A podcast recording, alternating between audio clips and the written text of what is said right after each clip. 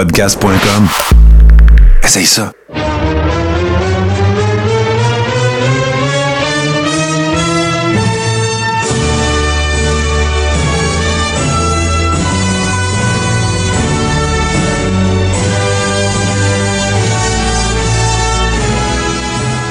Le Carréron, saison 4, épisode 27. C'est sous, euh, écoute, un beau soleil euh, en ce moment euh, qui m'empêche de voir mon écran en ce mois de novembre, en fait, qui vient tout juste de débuter, que je retrouve mon comparse habituel, Toto Lavigne. Comment ça va, mon Toto? Allô, ben ça va, ça va. Ça va confiner, là. Ouais, c'est ça. Ben, nous autres, on est habitués, quand tu fais ton show de radio, on est habitués de, faire des affaires aussi le soir. Hein? Fait que là, c'est comme une autre énergie quand on fait ça au beau soleil, dans les fenêtres, puis tout le kit. Fait que c'est dans cette belle énergie-là qu'on a, vous a concocté euh, ce 27e épisode, bien sûr. D'ailleurs, j'en profite pour dire merci euh, euh, à Toto d'avoir pris la relève la semaine dernière. Écoute, c'était comme juste trop, là. Des, des, fois, à un moment donné, il faut, faut, faut, faut gérer son temps un peu mieux et c'est avec grand bonheur que je vous retrouve cette semaine. D'ailleurs, vous allez voir, on vous dévoilera pas trop de punch, mais on a une couple de petites annonces à vous faire dans cet épisode-là qui devrait euh, rendre les choses euh, très, très intéressantes. Euh, écoute, Toto, ben là, je veux, je veux, revenir, par exemple, parce que vu que j'ai sauté une semaine, il y a peut-être des gens qui se demandent où en suis-je avec mon défi 28 jours? Eh bien, ben écoute, c'est aujourd'hui en fait, parce que là, j'avais fait le calcul de quand j'ai collé ça. Fait que là, c'est correct, j'ai vraiment fait 28 jours. Fait que c'est aujourd'hui en fait que, euh, surtout dans la soirée, Raw et tout ça, c'est aujourd'hui que je vais me ressaucer euh, dans le, dans le, WWE euh, Universe. Puis il y a pas mal tout. Ça a marché, Toto, ça me tente là, de savoir qu'est-ce qui se passe. Puis euh, j'ai été très. long hein, pour toi. Ben, j'ai été. Ouais, c'est ça. Ça me prend un mois pour recommencer à craver, là, si on veut. Puis euh, je, je, le sais qu'il y a eu des pay-per-view. Je le sais que c'est déroulé plein d'événements. Je le sais qu'il y a eu un match euh, assez. Puis là, c'est c'est pas parce que je suis allé sur des dirt sheets, parce que des fois, tu vois des trucs passer euh, sur YouTube, entre autres. Je suis toujours, bien sûr, mon, Jim Cornette préféré. Mais euh, c'est ça, euh, il y, a, eu un match assez, avec pas mal de polémiques aussi entre Sonny Kiss et Kenny Omega, apparemment, la AEW. En tout cas, j'ai hâte de me remettre là-dedans. Là. C'est cool. J'étais dans un gros rush de job avant ça, puis là, je vais avoir un peu de temps. Fait que je suis bien content de, de, pouvoir retrouver ça.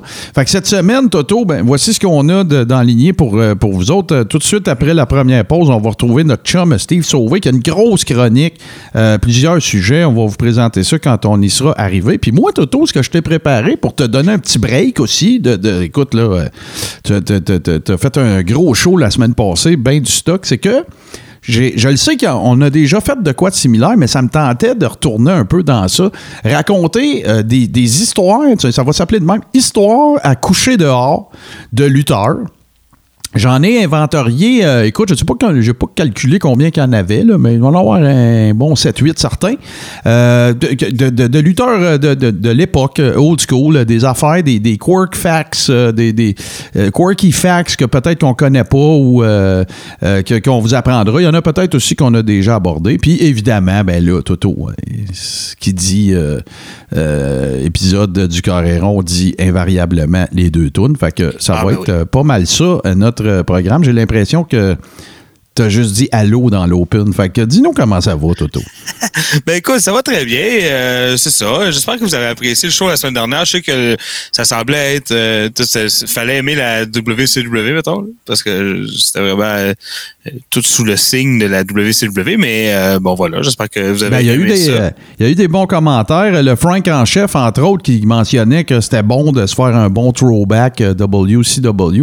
C'est comme. C'est comme j'ai envie de te faire une analogie. Je ne sais pas si tu vas être d'accord avec moi. La WCW, ça me fait penser au mononcle que tu n'aimes pas vraiment, mais que tu sais, tu es correct de le voir dans le temps des fêtes parce que tu sais qu'il va dire plein de niaiseries. Fait que ça va être entertainant, mais tu serais pas capable de passer deux semaines avec back-à-back.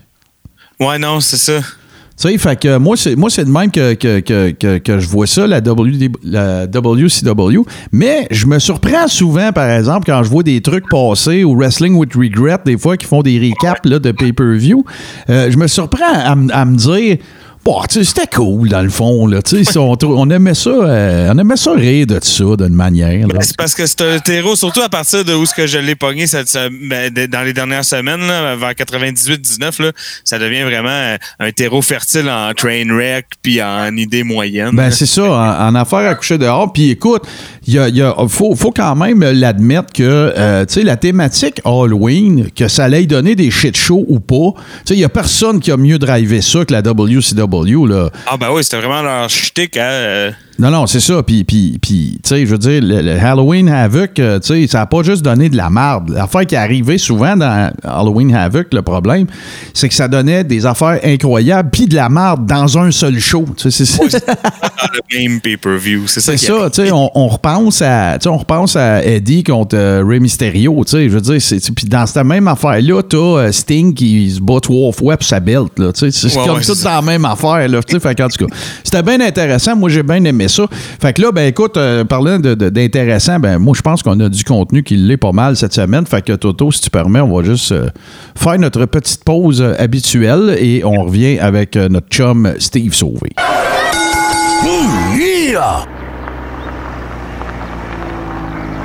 Hey, Toto Lavigne ici, animateur vedette de Radio Déo, ta station Web Country. Hey, on sait jamais quoi faire le vendredi soir. Ben, viens me rejoindre. Moi et ma gang de capotés, sans oublier la foule en délire. On t'invite dans mon pick-up. RadioDéo.com, ta station Web Country. Écoute la grosse voix, ça. Radio Déo, ta station web country. Vendredi soir, tu veux du vieux country, petit. Alors oui, nous retrouvons notre bon ami euh, Steve Sauvé, euh, qui, on l'espère, euh, se porte bien. Comment ça va, mon Steve? Ben ça va bien, euh, ça va un peu tanné, je vais, je vais être franc avec vous autres. Là. J'ai- on voit plus le bout, là, sérieusement, pour la lutte, la boxe, quoi que ce soit. c'est Des, fou- il y a- il y a- on a un inside joke là, pratiquement nous autres là, de dire euh, pas quand est-ce qu'on va lutter, c'est on va-tu relutter. Ouais, c'est clair. Ben, en tout cas, on- on- à toi et à toute la communauté, particulièrement de, de lutteurs indie, parce que ceux qui sont au States, ben écoute, ça continue de, de rouler. Ben, on va vous souhaiter que ça se passe le plus rapidement possible, que le retour à la normale se produise. Maintenant, T'as deux, t'as une grosse chronique pour nous autres parce qu'on va parler de deux sujets cette semaine. Euh, le premier sujet, en fait, tu voulais, euh, ben, euh, énumérons les sujets pour commencer. Donc, euh, tu vas nous parler du décès euh, d'une personnalité du monde de la lutte québécoise et tu vas nous parler de la naissance du, parce qu'il y a toujours une naissance lorsqu'il y a un décès, c'est le cycle de la vie. Euh, tu vas nous parler euh, dans les années 90 de la naissance du tout premier euh, site web euh, consacré entièrement à la lutte québécoise. Mais parle-nous de ce, de ce worker qu'on a malheureusement perdu. Ben, écoutez, euh, messieurs, dans la nuit du 30 au 31 octobre euh, qui vient de passer, euh, Monsieur Guy Ranger est décédé à l'âge de 66 ans. Guy, euh, pour les gens qui, qui connaissent la lutte ou qui ont suivi la lutte québécoise, luttait sur le nom de Ranger Boy. Mhm. Pour vous donner une idée, ce gars-là mesurait à peu près 5 pieds 6 et 7, gros maximum. Puis alors que dans les années 70 et tout ça, les, les, les gars étaient gros, là. Tu sais, les Dino Bravo de ce monde et tout ça, c'est pas des petits gars. Ben, Guy Ranger, là, il était bouqué pareil au Parc Jarry, il était bouqué partout. Il a lutté pour lutte internationale, les as de la lutte et tout ça.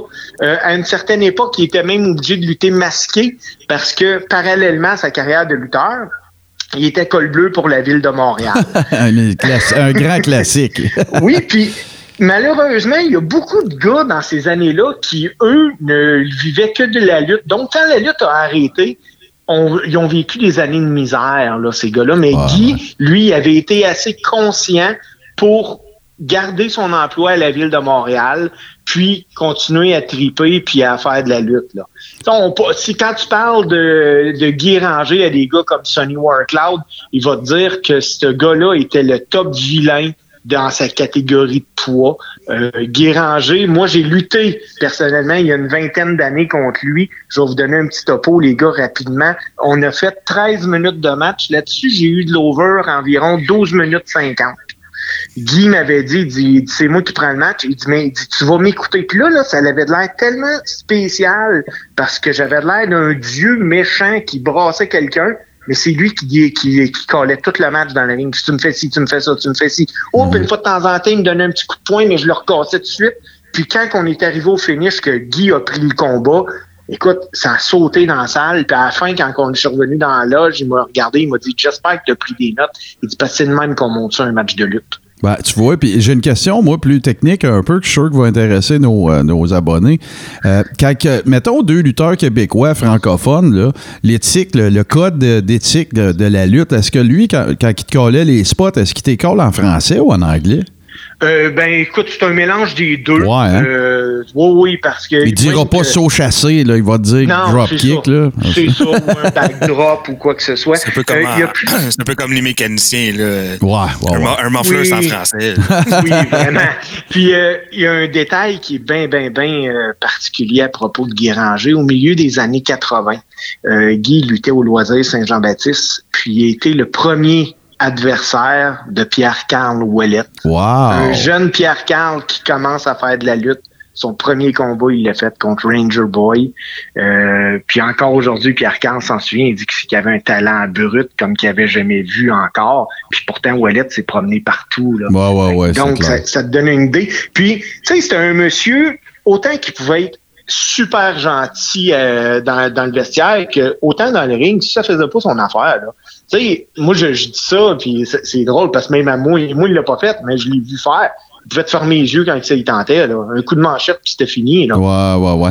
Mais euh, parlons-en vite fait, puis éventuellement, ça pourrait être intéressant euh, de Steve qu'on en- qu'on qu'on élabore un peu là-dessus. Mais euh, pour ceux qui entendent, euh, ça me surprendrait, mais pour ceux qui entendent les loisirs Saint-Jean-Baptiste pour la première fois, c'est sûr que tu peux pas parler des loisirs Saint-Jean-Baptiste sans parler de la légende Pat Girard qui a, écoute, euh, garde, c'est pas compliqué, lutteur québécois, il entraînait à peu près tout le monde. A- a- on parle d'avoir entraîné euh, PCO à une certaine époque, puis Pat Patterson. ils ont tous passé par les loisirs Saint-Jean-Baptiste. Ronnie Garvin, il y en a un paquet qui sont passés par là. Ben, ça, c'est drôle parce que moi, j'avais entendu euh, PCO parler de ça à un moment donné, que quand le monde lui demandait où tu as commencé, ça le gênait de lui dire hey, les loisirs Saint-Jean-Baptiste. Mais quand il a commencé à fouiller, puis qu'il s'est aperçu que tout le monde Ouais. a commencé au loisir Saint-Jean-Baptiste. Tu sais, euh, euh, un Ludger Prou du Québec qui a lutté au loisir Saint-Jean-Baptiste, PCO, Patterson, écoute, les frères Vachon ont déjà lutté au Oh, ouais, euh, Saint-Jean-Baptiste. là. Tu sais. Ron- Ronnie Garvin, c'est un ancien champion de la NWA, puis euh, il a commencé au loisir Saint-Jean-Baptiste avec Pat Girard. Puis bien, moi, moi, le meilleur exemple que je peux donner, c'est vraiment, euh, vraiment Pat Patterson. Parce que, écoute, tu parles d'une carrière qui s'est échelonnée sur quoi, 5-6 décennies. Ouais, cinq euh, décennies, je pense. Ouais. Une affaire de même. Puis, euh, tu sais, euh, fut un temps où est-ce que même si tu t'en allais faire un try-out à l'époque, tu allais à Poughkeepsie ou peu importe pour les tapings de la WWF à l'époque, ben si tu disais que tu avais été entraîné par Pat Girard, même aux États-Unis, tu sais, sa réputation était faite, là. Tu sais, de, de par, justement, les loisirs Saint-Jean-Baptiste, qui était, qui était une espèce de, de- d'équivalent d'un YMCA slash Boys Club qui est devenu une promotion de lutte, euh, tu sais, presque en bonne et due forme, là. Je veux dire, il y avait vendredi soir au loisir, puis euh, tout le monde est passé par là. C'est un grand pan de, la, de l'histoire de la lutte québécoise qui est peut-être un peu plus méconnu pour les nouveaux, les nouveaux fans, mettons, de ce, que, ce qu'on appelle maintenant la WWE. Mais tu sais, même à l'époque des As de la lutte ou de la lutte internationale, il n'y avait pas souvent de références qui étaient faites au loisir Saint-Jean-Baptiste. C'était plus une affaire de, à la limite, tu sais, kayfabe-ish, là, dans le sens que, tu sais, je veux dire, ça n'a pas. Mais euh, définitivement, un, un- un très grand pan de l'histoire euh, de la lutte québécoise. Puis corrige-moi, Steve, euh, si je me trompe, mais le fils de Ranger a lutté aussi, n'est-ce pas? Oui, ben j'arrivais là. La seule affaire que je veux juste spécifier, Martin, tu sais, on parlait des loisirs Saint-Jean-Baptiste. Euh, moi, j'ai entendu souvent des gars qui splittaient le Canada en deux. Euh, dans l'Ouest canadien, tu avais Stewart puis sa gang. Ouais. Puis dans l'Est canadien, c'était Pat Gérard puis les loisirs Saint-Jean-Baptiste. Ben, tu sais, mettons, ça, c'est un super bon point que tu amènes, puis éventuellement, on pourra, euh, écoute, on a encore tellement d'affaires sur lesquelles on peut élaborer, mais tu sais, mettons, quand tu divisais les territoires canadiens, là, à l'époque des territories, c'est pas compliqué.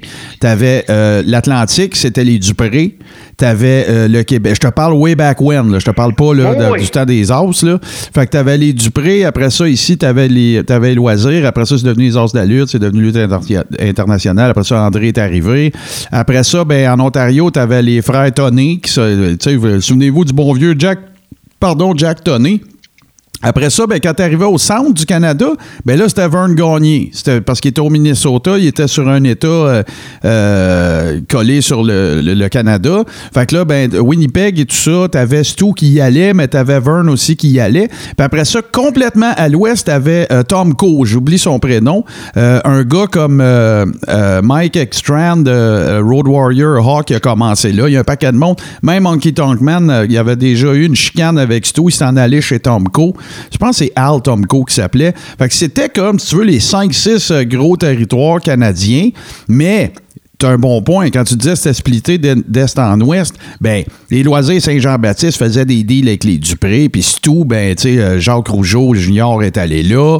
Euh, tu sais, là, fait que c'était. t'as- eu le même, le même avènement euh, canadien que américain en ce qui concerne les territoires, puis il y avait Oui. des collaborations, puis tout ça. Mais oui, c'est vrai qu'il y avait des démarcations. Puis Toronto, c'est un peu plus complexe. Là, oui, t'avais les tonnés, mais t'as eu. euh, euh, tu as eu euh, euh, une couple d'autres promoteurs également. D'ailleurs, euh, pour ceux qui, pour la petite histoire, sachez qu'avant de devenir le grand champion qu'il a été, Bruno Sammartino luttait à Toronto dans le territoire des Tonnés. Fait que c'était un peu la, je pas aller là pendant tout, mais c'était un peu l'espèce de, d'état des choses à une certaine époque pour ce qui concernait les, territoires au Canada. Puis après ça, ben là, le bulldozer de McMahon est arrivé. Il a acheté Montréal, il a acheté Tony, il a acheté Stewart, il a acheté tout le monde, ben, finalement. Là. Mais là, c'est ça, tu allais dire, euh, continue sur. Que je t'ai un peu interrompu, mais tu allais sur euh, le fils, en fait, de Guy Ranger. Oui, ben Guy Ranger, il a eu deux fils. Il a eu son plus vieux Luc, qui est euh, un de mes bons chums aujourd'hui encore. C'est lui d'ailleurs qui m'a appelé euh, le 31 pour m'annoncer le décès de son père. OK. Puis il y a eu Jonathan. Euh, à une certaine époque, euh, Guy et Luc, ben surtout Luc, lutte à temps plein dans une fédération qui est appelée NWC au Québec. Mhm. Puis euh, son père est là. Puis le booker va voir Guy, puis il demande à Guy, il dit Hey, ça te tente-tu? Puis là, Guy dit Ah, une coupe de match, mais pas plus. Il dit Écoute, il dit, j'ai plus la, la forme que j'avais, j'arrive bientôt à ma retraite, puis tout. Puis Stéphane Latendresse, qui est le booker à l'époque, a une idée de génie. Il dit Hey, il dit Guy, as-tu déjà été champion avec ton gars? Puis là, Guy, tu vois visiblement, puis je me rappelle de ce meeting-là, que Guy, là, les yeux, ils viennent pleins d'eau. Puis il dit jamais, jamais, jamais, jamais. Ben, quelques semaines après, les Rangers ont gagné le championnat par équipe. Quand Guy est rentré dans le vestiaire, là, il s'est mis à pleurer comme une madeleine, puis il a fait comme wow. Ah, c'est super cool, ça. Ben oui. Puis, tu sais, si tu peux avoir cette émotion-là d'un, d'un worker, là, imagine dans la foule. Ben non, c'est clair que c'est pas trop, trop difficile à transmettre, mettons. Il n'y a rien qui est le plus facile de faire à croire au monde que la réalité.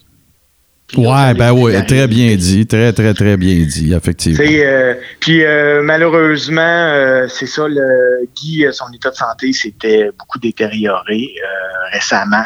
Il était hospitalisé à l'hôpital de Saint-Eustache. Puis euh, il faisait aussi un peu de démence, euh, Bon. Guy. Puis euh, l'inévitable est arrivé. Euh, la famille a été appelée le, le 30 dans la nuit du 31. Puis euh, à minuit et demi environ, là, euh, Guy décédait. Les funérailles ont lieu euh, en fin de semaine qui s'en vient. C'est excessivement compliqué. T'as donné des funérailles en temps de COVID. Donc, euh, mais écoute, Guy laisse dans le deuil sa conjointe Louise, euh, ses frères, ses sœurs, puis surtout ben, ses deux enfants, Jonathan puis Luc. Euh, on va avoir une bonne pensée pour eux autres. Est-ce que euh, y avait, euh, il a, il a- œuvré seulement au Québec? Il est allé se promener un peu dans le tri-state? Il a-tu suivi un peu de, les de ce que Dino? j'ai comme, de ce que j'ai comme information, non, parce que Guy avait tout le temps dans la tête ma job principale, Ah, c'est à la ville de Montréal. OK, je comprends. euh, puis est-ce qu'il y aurait pu? Ben sûrement, parce que il y avait tout ce monsieur-là. Oui, à part la grandeur, là, c'est un, un gars qui rien que la voir en bas du ring pendant un match. T'avais une hérite, c'était sûr, sûr, sûr. Il y en a des gens là, qui, qui sont pas obligés de, de se casser la tête pour avoir, avoir de la hate. Ben lui, c'était le même. Il savait quoi Ouais. faire, quand, quand le faire. Puis c'était ça, Guy Ranger. Fait qu'un vrai, un vrai worker euh, old school, ben nos sincères condoléances, toute la gang du Coréron, évidemment, à sa famille puis à ses enfants. Puis euh, écoute, euh, sais-tu à ta connaissance, là, si euh, peut-être que tu l'as pas fait, on le fera, là, je te prends un peu euh, au dépourvu, mais y si je fais YouTube Ranger Boy, je vais-tu trouver quelque chose? Ah, sûrement. OK, bon, Sûrement. bon, on mettra ça dans le, le groupe privé pour les abonnés euh, à notre communauté. Puis là, ben, comme je le dis souvent, ça, ça donne souvent comme ça. Quand il y a un départ, il y a une arrivée, il y a une naissance. Alors, on va parler d'une naissance. Ça va faire le cycle complet. Parle-nous donc du premier site web de lutte euh, qui a été euh, mis en ligne euh, par des Québécois. Oui, ben, écoute, tu sais, il y a une époque, là, Martin et Toto, où qu'on croyait réellement là, que Ricky Steamboat, il avait la gorge défoncée. Ah ben, Et, moi, euh, c'est un de mes angles euh, de, de, souvenirs c'est de pour jeunesse ça que- préférés, sérieux. C'est pour ça que j'ai donné celle-là. Moi, je pleurais chez nous. Je pensais qu'il allait mourir. Mais euh, je vous dirais, sans, sans vouloir être condescendant, messieurs, que euh, c'est plus une affaire de. Comme, moi, moi, je suis la première génération qui a commencé à perdre ça, je vous dirais. Ouais, non, c'est ça. Ouais. j'ai commencé vraiment à. à- parce que bon, à 10 ans, quand j'ai commencé à triper sur la lutte, oui, effectivement, ces angles-là me, me faisaient. tu sais, J'embarquais vite dans le kayfabe, mais déjà, quand je suis arrivé à 14, 15, 16 ans, ben là, Mm. on est en 98, 19, 2000. Le kayfabe est pas mal déjà en train de. Ouais, ben, il n'y a, a- a pas d'Internet. tu sais, C'est ça, dans le fond. Ben, là. C'est pas plus compliqué que ça parce que. C'est là que, que je veux vous emmener, les Ouais. boys. Parce que moi, je veux vous raconter un de mes plus vieux souvenirs de lutte. Puis ça met la table un peu à l'arrivée des sites Internet. À un moment, Pat Patterson est revenu au Québec, puis il fait face à Maurice Mabdog Lefebvre. Pas. Vachon, Ouais. Lefebvre. Ouais. Puis le combat stipule que le perdant, il devait donner 200 pièces à l'autre. Hey, dans les années 82, là, c'est de l'argent. 200 Fortune. Ouais. 200 Puis pour assurer, pour assurer les arrières de, de Patterson, parce que le fave contre Tarzan Bottin Tyler, c'est Raymond Rougeau qui est en bas du ring. Mhm. Puis pendant le match, euh, l'arbitre fait assommer, le classique. Rougeau intervient parce que le fave a un point américain. Puis Patterson perd le match à cause de ça, puis il est obligé de donner le 200 pièces à Lefebvre. Ça le fait chier, Patterson, de ça. Il surveille contre Rougeau. Deux, trois marteaux pilons. Écoute, c'est à mon souvenir, là, j'ai vu cet extrait-là aux nouvelles à 6 heures le soir, parce que là, tout le monde parlait de l'état de santé de Raymond Rougeau. Puis pourquoi tout le monde parlait de l'état de santé de Raymond Rougeau? C'est qu'on pouvait pas aller sur l'Internet voir comment il est, Raymond Rougeau. Ben non, c'est clair. T'as bien raison. Le Ouais, il y a pas genre un, un- un vidéo qui est sorti sur Twitter de lui qui est correct backstage 10 minutes après. Ben non, ben non. Puis avec des, qui Ouais. fait des câlins à le Five, là, tu sais. Ben non, c'est ça. C'est ça, tu sais. euh, puis, c'est ce qui m'amène à vous emmener, euh, justement, en 1997, alors que ça, c'est plus possible, même plus au Québec, parce qu'il y a un gars du nom de Steve Charrette. C'est un, un enseignant en informatique, un résident de Sherbrooke, puis c'est un passionné de lutte, qui à l'époque, il achète le www.lutte.qc.ca. Mhm. Puis là, c'est pas que je suis très intelligent, là, c'est que j'ai appelé Steve puis j'ai demandé, j'ai dit, hey, comment ça a marché? Puis j'ai commencé à jaser de ça. Puis hey, il me comptait, à ce moment-là, là, le site www.wwf.com, il était disponible. Eh là là. Puis il l'a pas acheté. Imagine-toi. Imagine-toi. Ça, j'ai, le- le- on, pourrait appeler ça, au Québec, on fait souvent référence au Far Web en parlant des fins, de la fin des années 2010, mettons, là, tu sais, 8, 9, 10, 11, 12, là, on appelle ça le Far Web. Certaines personnes, en tout cas, le font. Mais, tu sais, là, c'est dans le vraiment très, très Far Web. Puis moi, je me rappelle de, j'ai des, chums qui, avaient un peu spéculé dans, ce- dans ces affaires-là, puis qui achetaient tous les noms de domaine auxquels ils pouvaient penser. Cage au sport, cage-AUX-SPORTS. Euh, tu sais, là, tout ce que tu peux t'imaginer. pour, pour des compagnies qui avaient peut-être même pas eux-mêmes déjà pensé web. à ça. Ben oui, absolument. Puis là, Oui. ben, à cette époque-là, c'est parce qu'il n'y avait pas, là, je on va mettre mon chapeau d'ancien gars de TI un peu, là. C'est parce qu'à cette époque-là, il n'y avait pas autant d'agrégateurs de vente de noms de domaine. Tu sais, tu n'avais pas des GoDaddy puis des affaires comme ça, ça n'existait pas. Tu sais, le, le bras administratif, si je me souviens bien, là, j'ai peut-être des abonnés qui sont plus ferrés que moi de, de cette époque-là en web, mais euh, c'était une, une organisation qui s'appelait Internic qui gérait ça. Une espèce d'organisation internationale ou canadienne ou nord-américaine qui gérait les noms de domaines. Fait que quand tu enregistrais un nom de domaine, tu payais pour son utilisation, ben tu payais à par quelques tergiversations que ce soit, tu payais à cette organisation-là. Fait que je te parle d'une époque où est-ce que tu pouvais. Hey, écoute, je vendais du matériel informatique, les gars, puis on avait encore les catalogues en papier. Ça te donne une idée? Ah ouais, c'est ça. Tu étiez à la fine pointe, là. Ben, Là, Toto, ça te non, donne mais. aussi Toto, ça te donne aussi une idée de l'âge de Martin. Ouais, ben écoute, Ah j'ai ouais. jamais eu honte de, j'ai jamais eu honte de mon âge. La première vente que j'ai faite en informatique, c'est vraiment euh, un, un disque dur. Euh, bon, je- je- vous pouvez voir que Steve est en ligne. Avec, tu sais, on va faire euh, re- re- euh, refuser. Voilà, Steve, tu es toujours là. Oui, je suis là. Bon, comme vous pouvez voir, un homme occupé. Alors, euh, euh, c'est que je m'en allais? Oui, c'est ça. La, première vente que j'avais faite, je me rappelle, il y avait, un- il y avait une promotion, là.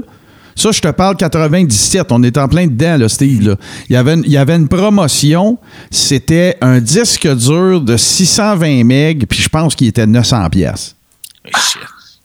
Puis là, dans ce temps-là, on parle pas de SATA, on parle pas de E EIDE, là, on parle de IDE. Un disque dur SCSI, là, ça se vendait, écoute, euh, le prix d'un enfant naissant. C'était complètement cinglé. Fait que euh, c'est pas... euh, on fait bien de tout se rappeler ces, ces souvenirs-là parce qu'on est un show de lutte old school pour commencer, mais ça donne quand même une perspective sur à quel point euh, ce Steve Charrette-là était un précurseur, c'est clair. Oui, puis il était l'instigateur de l'arrivée d'Internet au Québec pour la lutte professionnelle. Tu sais, il m'expliquait, euh, il faut pas croire qu'il y avait des milliers de visites par Ben jour là, sur son site web. Puis la raison est simple, c'est qu'Internet, il se rendait même pas partout. Ben non, c'est ça. Quand tu allais sur Internet, là, je, écoute, je- vous devez vous rappeler de ça, les boys, ne, tu pouvais même pas utiliser ton téléphone de maison. Ben non, ton, ton tu par là, puis euh, Ah, donc... Là, on euh, appelait nos amis pour leur dire d'aller chatter. Tu vas sur Ouais, Internet c'est pour c'est vrai. C'est ça. Puis euh, Steve, il me contait qu'il y avait quatre personnes qui faisaient partie de son équipe. Parce qu'il faut comprendre qu'en 97, pour euh, avoir un site web, là, il fallait connaître tous les codages HTML. Parce que c'était beaucoup Ah, ben plus oui, ben compliqué de mettre du stock en ligne. Là. C'est clair. C'est une des raisons pourquoi il n'y avait pas autant de dark sheet. Parce que à un moment donné, ça te prenait des connaissances. Maintenant, un fan de lutte euh, sur un GoDaddy ou whatever peut euh, Ah, se- ça se prend une un journée. site web. Là. Ça Ben prend oui. une journée, t'es up and running, puis tu peux tout opérer tes affaires. Moi, le, je sais pas si, va- si tu vas te rappeler de ça. Je sais que je l'ai déjà compté un peu dans le show, mais je me permets. Euh, moi, en fait, j'ai connu les dirt sheets slash le- la lutte sur Internet. C'est tout de suite après le Screwjob. Je sais pas si tu te souviens, mais euh, Bret Hart avait une chronique dans Slam, euh, Dans Slam sur, Wrestling. sur- sur Slam Wrestling, et c'est là que Ouais, c'est là que je vous dirais que, bon, un, je m'en, suis euh, délecté euh, de chacune. C'est là que, tu sais, mon, mon, mon grand amour pour Bret Hart euh, s'est- s'est développé, même si je l'adorais déjà d'avant. Mais c'est là que je dirais que j'ai euh, mon petit côté, euh, sans aucune prétention, historien a commencé. Là, parce que Slam Wrestling, qui n'existe plus, qui a été, euh, en fait, euh, Ca- Canoë, qui est une propriété de Québécois, by the way, a, a décidé de, de, de voler de ses propres... Pas Canoë, mais c'est-à-dire Slam Wrestling a décidé de voler de ses propres ailes. Ils ont toujours un site web, mais c'est plus associé à, à Canoë Sport, je pense que ça s'appelait. Puis écoute, t'avais, t'avais le pedigree d'à peu près tous les lutteurs old school, des entrevues, des... des- Ouais. C'était vraiment... Puis, puis à, à connotation très canadienne, là, tu sais, euh, euh, pas juste, là, Internet, tu sais, pas juste comme les dirt sheets américains, là, qu'on connaît aujourd'hui, qui sont en quelque sorte des genres de TMZ de, de la lutte, là, tu sais, c'est plus... Mais ça, ça avait vraiment un volet, une vocation, je sais pas si tu te rappelles, Steve, mais c'était très, très, très historique, instructif. Euh, tu sais, il parlait vraiment de workers des années 50, 40, 60 au Canada, puis internationaux, puis c'était vraiment trippant. Fait que c'est là, moi, que j'ai connu Slam Wrestling avant lutte.qc.ca. Puis tu vois, le lutte.qc.ca, à un moment donné, est devenu lutte.com. Ouais.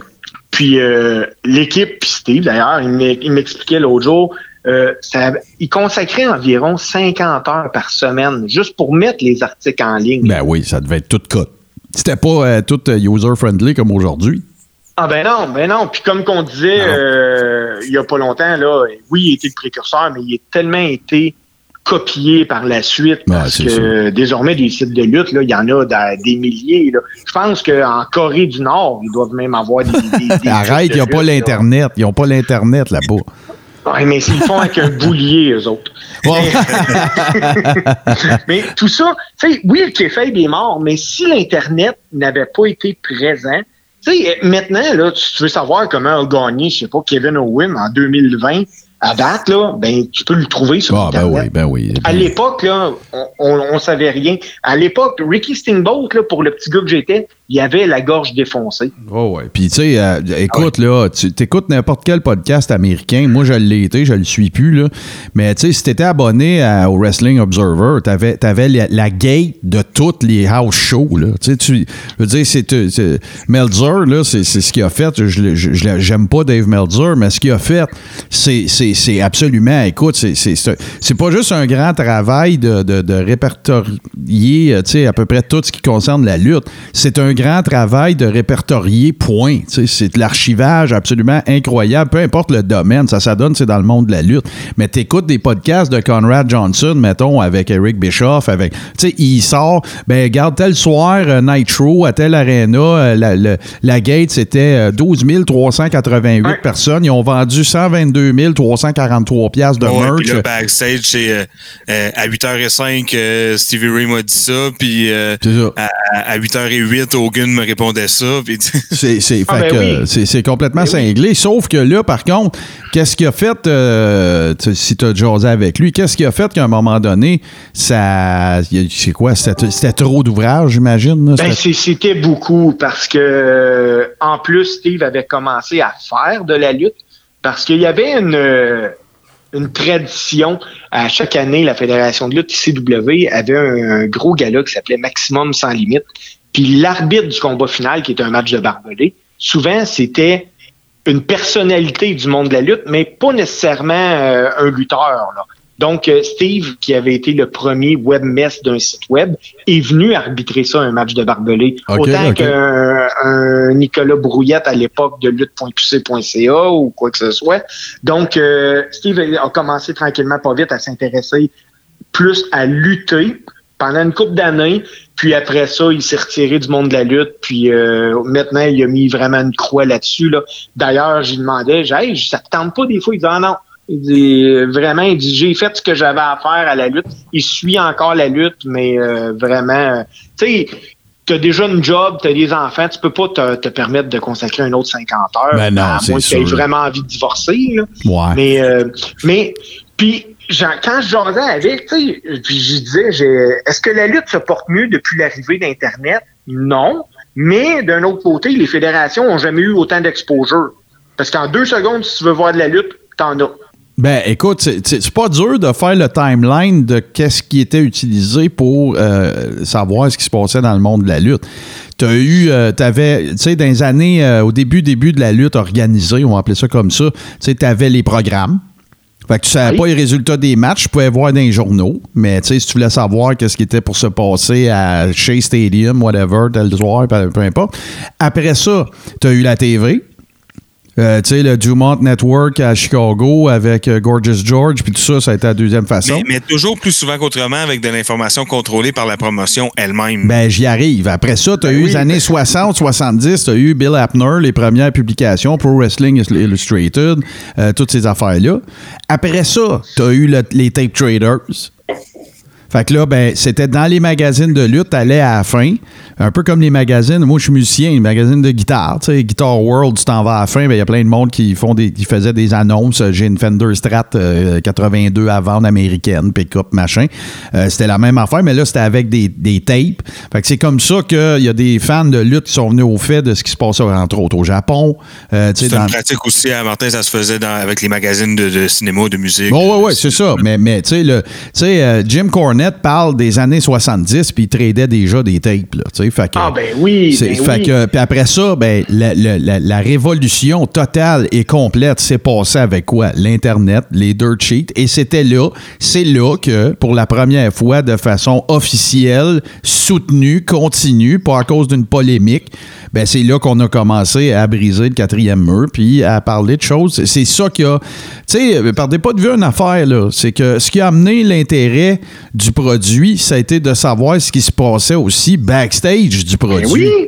Fait que Ben ça, oui. c'est le point positif. Le point négatif, mon opinion, c'est pas le sujet de la chronique, mais je vais vous laisser en parler aussi, évidemment, c'est, euh, ça a brisé la magie. Je vais prendre la même analogie que Jim Cornette. Si je m'en vais voir Chris Angel à Vegas, puis que je le sais comment qu'il fait, le truc du rouleau à asphalte qui passe sur lui, c'est pas aussi bon, là. Exact. Je suis d'accord, Martin. Mais ça, là, c'est tellement de l'hypocrisie aussi, là. Parce que moi, là, quand j'entends là, des workers là, aux States ou bien des équipes créatrices, là, des Triple H de ce monde qui se plaignent en disant ah, c'est difficile de garder des secrets, ben, ben, hey, la fuite, là, en quelque part, elle vient de chez vous, là. C'est sûr. Ben, ouais, regarde, là, soyons francs, là, OK? Le kayfabe, là, il a été brisé bien avant le fameux speech de, de, de McMahon à Raw, là, OK?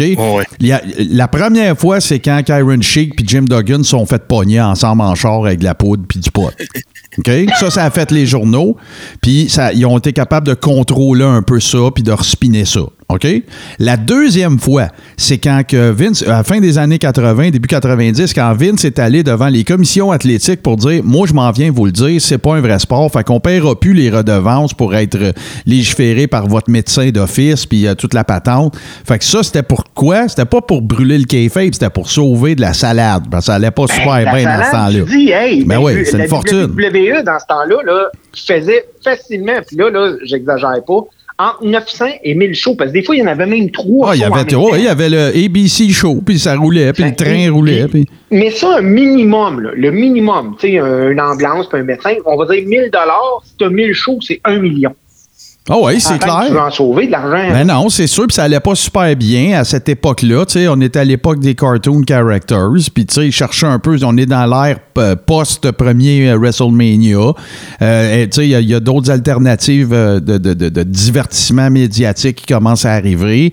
Euh, écoute, on est à une autre époque. Tu sais, les kids, ils commencent à écouter du Nirvana, puis toi, tu le montes euh, euh, T.L. Hopper, le plombier, euh, tu sais, whatever. Vengeur. Ben ouais, c'est ça. Puis après ça, la dernière fois, Kayfabe, officiellement, c'est quand Vince a carrément dit on vous prend pas pour des caves, on respecte votre intelligence, c'est du sports entertainment. Puis après ça, tout le monde a suivi. Et par la suite, sont arrivés les dirt sheets euh, Internet. Parce que Wrestling Observer, ça existait déjà depuis les années ouais. 80. là. C'est juste tu t'abonnais par la malle. là. Mais euh, pour revenir à ce qu'on disait tantôt, les gars, avec euh, comme l'impact que l'Internet a eu, oui, au niveau, mettons, comme le big picture, oui, le, le, le- ça a affecté le kayfabe, puis tout ça. Puis nous autres, on, dans notre mentalité old schooler, on trouve ça plate. Mais, comme disait aussi Steve tantôt, ça fait, par exemple, que, tu sais, comme en 1996, si tu faisais un show de lutte, je sais pas moi, à la, NCW, posais même pas la question, c'était impossible que quelqu'un en dehors du Québec le voit, le show, c'est tout. Ah non, t'as Ah non, raison. Ça, t'as 100% raison. À cette heure, il y a des Moi, là- Japonais qui écoutent les shows de la NCW. tu sais. Hey, on partait dans, dans le temps, je me rappelle, là, euh, on faisait un show de lutte, supposons, à Valleyfield dans les années 92, 93. là. Chaque gars qui luttait sur le show qui était de Valleyfield, là, on partait avec 30 pancartes chaque pour mettre autour des poteaux. Mhm. Pour euh, montrer notre show. À cette heure, là, ça, là, en un post Facebook. Ou Ben oui, ce c'est clair. C'est fini. Non, non, mais Tout attendez, un, wow, mais attendez une minute, là. Moi, je suis pas en train de dire que c'est l'Internet qui a causé la, la, la mort du kayfabe. Je suis en train de dire que c'est les dirt sheets. C'est pas pareil, là. C'est pas pareil. Je suis pas en train de questionner si l'Internet a été utile à la lutte ou pas. Je parle des dirt sheets, moi, là. Je parle des, je parle de, des sites web qui se sont créés en utilisant, évidemment, l'Internet et qui ont décidé de le briser, le quatrième mur. Mais l'Internet en soi, je suis pas en train de vous dire que c'était plus le fun quand vous partiez avec 30 pancartes. C'est pas ça que je suis en train de dire Ben, pantoute, là. Moi, moi, personnellement, euh, puis écoute, je suis tellement mal placé parce que je regarde les dirt sheets pareil, mais écoute, maintenant, là, deux heures avant WrestleMania, tu peux aller sur des sites puis tu vois les pronostics, tu peux gager. Ben oui, c'est, c'est, ben oui, tu peux. Il y a des preneurs au livre à Vegas qui donnent des cotes à chacun des combats. Puis Oui. ils savent très bien que c'est prédéterminé. C'est, c'est juste qu'on essaye de. Tu sais, puis là, ben, il y a des rumeurs de ci, puis de ça. Puis d'un retour des. Tu sais, comme. euh, c'est pourquoi tu penses qu'ils ont tellement caché le retour des Hardy Boys? Mettons, là, toi, là, Steve, tu t'en vas à Vegas. Il y a, y a un combat de championnat, puis tu te fais annoncer euh, une minute avant par. euh, euh, de, de New Day que ça sera pas un combat de championnat, ça va être un three-way dance. Si tu as gagé sur une des équipes, ta gageure, elle vient-tu te perdre 33% Ah ben oui. Ben, tu sais, ça, ça n'a pas de sens. Mais, regarde, là-dessus, là, Steve, moi, ce que je vois, j'ai à dire par rapport au kayfabe puis par rapport à l'Internet, je réitère que c'est pas contre l'Internet que j'en ai, c'est contre l'utilisation qui en a été faite par les dirt sheets. Ça, c'est un. Mais deux, moi, je compare toujours ça au Père Noël. Si personne t'avait dit que le Père Noël, c'était pas vrai, penses-tu qu'à 30 ans, tu t'en serais pas rendu compte? Ben, eux autres, c'est pas ça qu'ils ont fait. Ils ont décidé de nous le dire que le Père Noël, il existait pas. Et c'est ça qui me dérange. Moi, ben. Laisse-moi m'en rendre compte moi-même. Laisse-moi gérer mon deuil de ça. Mais, tu sais, c'est, écoute, c'est, c'est, c'est pas compliqué. Demande à n'importe quel old schooler, manager, lutteur, ils vont tous te le dire. À l'époque, toute proportion gardée avec les territoires, avec avant que Vince, là, Vince, c'est pas l'Internet, là, on est d'accord. Mais avant que ça, ça se déroule, les lutteurs, t'apprenais pas qu'ils décédaient à 40 ans. T'apprenais pas non. que- qu'ils s'étaient pendus dans le garage. Il y avait des territoires. Il allait faire trois mois quelque part. Après ça, il partait. Il allait voir euh, Don Owen à Portland. Après ça, il repartait. Il s'en allait voir les Crockett. Après ça, il s'en allait au Texas. Là, tout ça mis ensemble a fait que la lutte, elle est ce qu'elle est aujourd'hui. Et c'est pour ça que moi, je continue de dire que c'est pas aussi bon que c'était à l'époque. Je suis d'accord avec toi, Martin. Moi, là, mais, puis, tu sais, maintenant que Internet est là et euh, que le kayfabe est brisé, dès que je dis à quelqu'un de nouveau, là, dans mon entourage, hey, moi, je fais de la lutte, la première question qui arrive tout le temps, c'est Hey, vous savez hein, qui, qui va gagner? Savez-vous? Mais là, c'est bon. Caroline. Qu'est-ce que tu veux de Ben, plus? tu vois, tu confirmes que c'est. Ben, Toto, vas-y, t'as, t'as le doigt Moi, je me pose une question parce que, bon, euh, je sais pas si c'est votre cas, vous, mais moi, je considère que les plus belles années euh, pour, et, et comme dans la vie d'un fan de lutte, c'est l'enfance quand tu découvres, tu sais, plus, le plus tôt tu découvres la lutte, le mieux c'est, là, je pense. Euh, ben, en fait, non, je pense qu'il y a un âge trop tôt aussi. Ouais, ouais, que, là, bon, c'est 4 ans, c'est un peu jeune, là, mais pour, pour Mick Foley, mettons. on dit pas Mick Foley tout de suite, mais bon, on s'entend là-dessus. Mais ce que je veux dire, c'est l'enfance, c'est une belle époque pour ça parce que bon, t'es naïf, le kayfabe va, va, va marcher sur toi, c'est sûr. Euh, mais là, je me demande, parce que moi, je l'ai fait en 95, tu sais. Je me demande aujourd'hui, en 2020, si tu as 12 ans puis tu commences à triper sa lutte, comment ça marche, tu sais. ça- Je sais pas comment ils font pour embarquer. Je vais te répéter la, la même affaire que tout à l'heure. À 12 ans, le kid, il y a aussi une tablette. Ben oui. C'est ça, c'est pour Ben ça que je te oui. dis, Ça va il fait être- comme pour embarquer. Le- euh, Il moi, déjà- moi, je déplore lui, ça. on lui a dit ça c'est Noël, puis le Père Noël il existe pas. Il a dit dans la même phrase à lui. Ouais, ouais. c'est- Ben, regarde. Moi, je, moi il embarque dans Noël? ce que je déplore, c'est que ce kid-là, il connaîtra jamais ce que nous autres, on a connu, c'est-à-dire de penser que Ricky Steamboat, il a vraiment la traché défoncée. Ben, écoute, moi, là, le même que je vais, je vais pousser ça plus loin que ça, il y a 30 ans, exactement cette année, pratiquement euh, jour pour jour, est arrivé l'Undertaker à la WWE. Ben oui. Moi, là, quand ce gars-là arrive il y a 30 ans, puis je me rappelle, là, je, je le regarde, ça, euh, Survivor Series, puis c'est Bibliassi qui le présente, là. Je n'avais jamais vu ce gars-là. Ben J'ai fait, wow, qu'est-ce que c'est ça?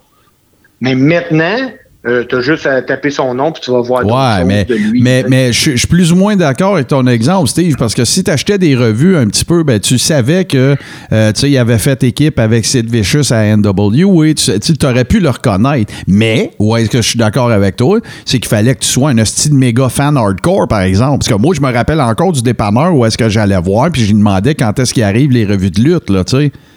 Mais si tu étais juste un consommateur casual, comme on les appelle aujourd'hui, ben ça se peut que tu n'avais pas su qu'il y avait un gars qui s'appelait Mean Mark Callis à, à NWA ou à Memphis, puis que tu fasses la déduction, tu sais, il s'est laissé pousser les cheveux, tu te le quittes, il avait plus le même look. Mais, mais autrement dit, pour en savoir plus, fut un temps où est-ce que tu pouvais te considérer un insider. À ce temps, il n'y en a plus d'insider. Tu as juste besoin d'un clavier et d'une souris. Quand t'allais au Ben oui. dépanneur, euh, toi, tu te demandais, ah, sont-tu là, sont-ils arrivés? T'étais excité. Mais pour le gars du dépanneur, t'étais le seul freak de lutte. Oui, c'est clair. Ah oui. Hey. Toto, t'as tellement raison là, que tu sais-tu quoi? Quand euh, quand que il y avait, mettons, parce qu'ils avaient mal placé dans le display ou des affaires de même, mettons qu'il y en avait que j'avais sauté ou des affaires qu'ils n'avaient pas vendues, ils m'y donnaient toutes. Ouais, Hey, c'est ça te ça. donne Parce que j'étais le hein? seul crétin qui allait là pour ça. Là. Puis écoute, là, on en avait au Québec. Je- C'était plus compliqué. Il fallait que fallait j'aille d'un dépanneur un petit peu plus loin. Mais moi, j'étais au Témiscamingue jusqu'en 86. C'est quand je suis arrivé à Montréal, moi, là, que j'ai pété mon couvert de valve. Parce que là, il y avait des dépanneurs avec des revues. Il y en avait plein. Il y avait PWI, il y avait tout. Là, tu sais. Ah ouais, c'est ça, là. Fait que, euh, ben écoute, c'est c'est vraiment bien intéressant. Puis Steve, pendant que tu es là, ben on va en a parlé un petit peu hors d'onde euh, tantôt. On va, on va, on va se laisser. Hey, ouais, vas-y, vas-y. avant, avant, là, Ouais. je, je veux juste, c'était tellement drôle, là. Euh, Écoute, on jasait, puis euh, on a parlé de deux affaires Ouais. que, que j'ai, qui m'ont tellement rappelé, rappelé des souvenirs. On a parlé du Montreal Screwjob en début de chronique. Ben ouais. J'étais là. T'étais là? Ah ouais. J'étais là. Puis, t'as parlé il y a pas longtemps des Hardy, le retour, tu sais, que ça n'avait pas sulfuté sur Internet. Mhm. J'étais, j'étais là à Orlando. Ben ouais, non, toi. Moi, c'est Ouais, le, à WrestleMania le, 2017. le, le, le- le plus gros pop que je me rappelle d'avoir vu à TV, c'est celui-là. C'était celui-là. Écoute, euh, je pensais, une chance Puis, que puis kill puis je était popais, moi, avec. Je regardais pas ça comme des habitués, là, de, pas qu'on se- Non, non, non, là, j'ai, sauté dans... Tu sais, j'étais, la chaise que j'étais dedans, je me suis levé, là. Oui, oui, parce que Je nous, écoute, regardais à je TV. J'étais, j'étais avec un de mes chums, on était à Orlando, puis on, quand ça a commencé, on se disait, bon, New Day va embarquer là-dedans. Là. Ah ouais, Hardys, ça. écoute, il y a eu tellement du bruit. Avoir eu un décibelomètre, d'après moi, il explosait. Ça pétait. Bon, non, c'est sûr, c'est clair. Incroyable. Puis ça me ferait que, que on parle de ça aujourd'hui, les, les deux événements. Ah ouais. Écoute, Montreal Screwjob, jusqu'à là, je me rappelle qu'on sort de. De- Dans le temps, c'était le. C'était pas le, le, le centre Bell, c'était le centre Molson. Ouais, centre On Molson, sortit du centre. Molson. Puis écoute, t'avais le trois quarts du monde qui était fâché. Mais, mais le pire, là, puis on repartira pas là-dessus parce qu'en plus, on s'en vient, là, on s'approche de la date, là. Mais euh, le monde a tendance à oublier que c'était un crise de bon match. Ben, écoute, sérieusement. Sans joke, là, tu le réécoutes, là, tu fais comme, OK, ouais, c'était un gros 4 étoiles solide, ce match-là. Puis ben, Michaels qui arrive, qui se décrotte le nez avec le, le drapeau du Canada, tu sais, tout le kit, tout était là. Là, c'est vraiment, euh, ben, là, j'allais dire, c'est dommage. On reviendra pas là-dessus, là. Écoute, on a parlé jusqu'à temps qu'on vienne bleu dans la face du, du Screwjob, mais il reste pareil que, écoute, c'était un esti de bon combat, là. C'est ça qui est plus- Vraiment. Ouais, c'est dommage parce qu'on sait, tu sais, comme nous, on trouve ça plate ce qui s'est passé, mais ça reste que. Comme. Pourquoi ça fait. Tu sais, il n'y a aucune autre raison pourquoi ça fait euh, 25 ans qu'on parle de ça. Ben, Comme- Puis tu sais, il y, en- y en Ben, a j'ai jamais encore. vécu une frénésie comme ça. Même à WrestleMania, là, l'ambiance n'était pas aussi électrisante que à ce match-là. Ben non, on- c'est sûr. hey. Puis puis il y en a encore qui, qui se trouvent pour dire que euh, qu'il y a une conspiration en arrière de ça. Euh, Scott Hall, lui, continue de dire que tout ça c'était frémé, c'était arrangé, puis que c'était correct avec Vince, puis sinon il l'aurait jamais laissé faire le signe WCW dans le ring, puis tout le kit. Fait que, garde, comme tous les grands événements marquants, euh, tu sais, il va, il va toujours se trouver des gens pour dire et prétendre que euh, c'était arrangé, ou en tout cas essayer de trouver des faits alternatifs, là, pour maintenir la légende. Là. Tu sais, ça, c'est c'est Mais- 100% normal. ça. Mais écoute, trêve de kayfabe ou quoi que ce soit, le problème en arrière de ça, c'est qu'au prochain vrai Screwjob, on y trouvera plus. Ben, t'as crié au loup trop souvent, c'est ça. Ben exact, oui. exact. Mais là, euh, là, euh, là, on, on va, on va laisser les gens, euh, suite à ta présence, euh, dont on te remercie euh, bien bas, mais on va laisser les gens sur un petit cliffhanger, c'est-à-dire que la semaine prochaine, on va euh, offrir un épisode spécial dans lequel Steve va être présent pour tout l'épisode. Et ce qu'on va faire, c'est qu'il va être disponible de toutes les façons. C'est-à-dire que oui, il va être sur Radio H2O à 20h euh, pour ceux qui veulent l'écouter en audio, mais il sera également en première en vidéo sur euh, la page Facebook Le Carré Rond est également disponible en podcast par la suite. Fait qu'on est en train de vous concocter ça. Fait que euh, attelez-vous parce que ça va être un gros show. On va se le dire tout de suite. Là. On va tout avoir des gros sujets. Steve va préparer un sujet. Moi, je vais en avoir un. Toto aussi. On va faire les deux tunes. à- Ça va être les trois tunes cette fois-là. Un hostie de gros show. là. Fait que là... Tu sais, euh, quelque chose qui ferait dire à Dick Richmond, faites le train de bonheur puis venez voir ça. Ouais. D'ailleurs, il faudrait bien qu'on en parle de notre bon Eddie, euh, écoute, euh, qui a même managé le chic, écoute, de Détroit. Oui.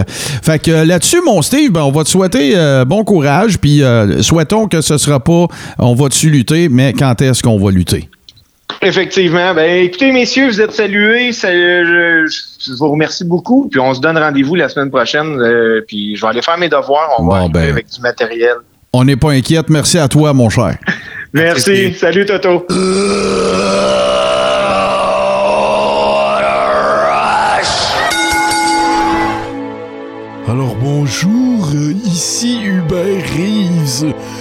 grand amateur de l'espace et de 70% sur les ondes de radio H2O et de l'univers. Gros merci à notre chum Steve. Grosse chronique, bien excité aussi de ce qu'on a annoncé. Ça va être le fun, euh, du contenu un peu, euh, un peu différent, justement. Puis on, on travaille d'autres choses aussi avec Steve euh, sur lesquelles on va euh, vous tenir informé, qui va être pas mal intéressant. On attend juste différentes confirmations, fait que c'est bien trippant. Fait que là, mon cher Toto, Eh ben, euh, Ouais. euh, je peux-tu juste euh, rembarquer, rajouter une petite affaire par rapport à Steve, euh, Ben par rapport à sa chronique sur Internet, parce que j'ai pas, euh, euh, j'ai pas eu le temps d'y en parler, mais euh, puis je on a déjà parlé aussi en, en ondes en- ensemble, fait que je voulais pas euh, venir trop longtemps, mais quand on parle des débuts d'Internet et de la lutte, il faut mentionner les sims de lutte qui étaient la meilleure affaire au monde quand on était petit. Hein, C'est-à-dire, euh, c'était des simulations de lutte, un peu comme euh, Donjon Dragon rencontre la WWF. Là. C'était vraiment... euh, ben moi, tu vois, euh, l'affaire qui arrive, c'est que j'étais pas petit dans ce temps-là. Fait que Ouais, je sais pas de quoi tu parles. Que- c'est une affaire d'âge aussi, peut-être. Ouais, ouais, c'est sûr que c'est générationnel, mais non, euh, j'ai- j'ai j'ai- j'ai- j'ai pas, euh, dans un contexte de lutte, j'ai jamais simulé quoi que ce soit, euh, de- de- ou en tout cas joué à des jeux. Tu sais, je sais que, euh, tu sais, même, même les, les, les- les bonhommes de lutte, là, tu sais, là, puis les affaires étirables, puis les, les, les, les, les Hulk Hogan en plastique, puis toutes ces affaires-là, tu sais, ça se rendait pas où j'habitais, tu sais. Fait que, je veux dire, où il y avait. La la seule affaire que je me rappelle d'avoir connue, c'est, tu sais, quand tu fais des. euh, euh, des, en anglais, on appelle ça des Thumb Wars, là, tu sais, des, des de la guerre de pouce, là, je sais pas trop. Ben, à un moment donné, Ah ouais. il avait sorti des personnages que tu te plantais dans le pouce, là. Fait que t'avais Ben oui. Piper, t'avais Hogan, tout ça. Ça, j'ai connu ça, mais c'est tout. Hogan. Bon, c'est ça. Mais ça, j'ai connu ça, mais c'est pas mal, euh, c'est pas mal tout ce que j'ai connu. Mais écoute, c'est, tellement cool de se rappeler de ces souvenirs-là. De, de, tu sais, puis je trouve ça sympathique aussi que, tu sais, moi puis toi, notre enfance n'a pas eu lieu en même temps, c'est-à-dire à la même époque. Fait que, tu sais, ça amène un son de cloche vraiment différent dans- de, de chaque côté et qui sont tous les deux old school. Que, que, que, que c'est pas parce que toi, dans ton cas, c'est moins vieux que c'est pas old school. Chris, ça fait 25 ans, là, m'amener. À chacun son old school. C'est ça. Chacun son old school, de, très bien dit. Ben justement, parlant d'old school puis de- d'affaires de, de- à chacun son histoire à coucher dehors, ben écoute, euh, j'ai j'ai comme euh, glané euh, sur différents sites et différentes affaires. Euh, c'est pas un top des histoires, c'est un ramassis d'histoires. Fait qu'il y en a là-dedans que vous connaissez déjà, euh, probablement, ou si vous les connaissez pas, ben ça va me faire plaisir de, vous en parler. Euh, C'est sûr que ça sera pas une chronique par histoire, là, on va y aller quand même relativement rapidement parce que vous avez des vies puis nous autres aussi. Mais euh, écoute, là-dedans, il s'en trouve évidemment des très euh, des, grands classiques. Puis je vais commencer, comme je vous dis, il n'y a pas d'ordre d'importance. Ok, c'est l'ordre dans lesquels je les ai ramassés. Je sais pas si tu te rappelles de ça, Toto. C'est sûr qu'il y en a qui ont lu là-dessus aussi. La fameuse bataille à coups de ciseaux entre euh, Sid Vicious et Arn Anderson. Est-ce que tu as déjà entendu parler de ça? Non, j'ai jamais entendu parler de Bon, ça. ben, je, sais- je sais que euh, Sid Vicious a plusieurs histoires de, de beef backstage, mais euh, celle-là, je, la connaissais pas. Ben, il y en a deux, puis on va parler des deux. Ben, Ben, il y en a deux qui sont dignes de mention. Il y en a sûrement eu plus que ça, là, mais c'est un. Ils sont. Arn Anderson et Sid Vicious sont dans un bar en Allemagne en 93. Et euh, évidemment, qu'est-ce que tu fais d'un bar? Tu bois. Puis qu'est-ce que tu fais quand tu bois? T'es cave. Alors, euh, la, la discussion devient euh, un petit peu plus animée. Et là, ben, Sid, qui est un peu de. Tu sais, si tu compares avec Arn Anderson, si tu le compares avec Ric Flair, les Four Horsemen, ben, tu sais, Sid, c'est, c'est- il, est, il est plutôt de nouvelle génération si tu les- le compares à eux en 1993. Et une, des, euh, une des affaires qui. Ont émané de cette rixte-là, ça a été que Sid Vicious a dit qu'une des raisons pourquoi, tu sais, il, était pas, il drawait pas autant qu'il, qu'il- qu'il- que les gars faisaient pas autant d'argent qu'ils devraient, c'était la surutilisation de Ric Flair. Alors, ce Ah, il a- a comme osé dire ça. ben, c'est ça. Puis il a dit ça à qui? À Arn Anderson, son meilleur body, The Enforcer, des Four Horsemen. Fait que là, puis ça, tout ça, c'est shoot. Là. Ce que je vous raconte là, c'est shoot. Là. C'est pas. euh, Fait que là, ben, euh, il se pogne dans le bar. Puis là, ben, écoute, ça, ça, ça se bardasse un petit peu. Mais là, finalement, les, les, les, les, les, les, les- les esprits plus calmes, euh, tu sais, sont revenus à la surface. Et là, ben, ils ont décidé de s'en aller, tous les deux, chacun dans leur chambre, dans l'hôtel. C'était dans le bar de l'hôtel.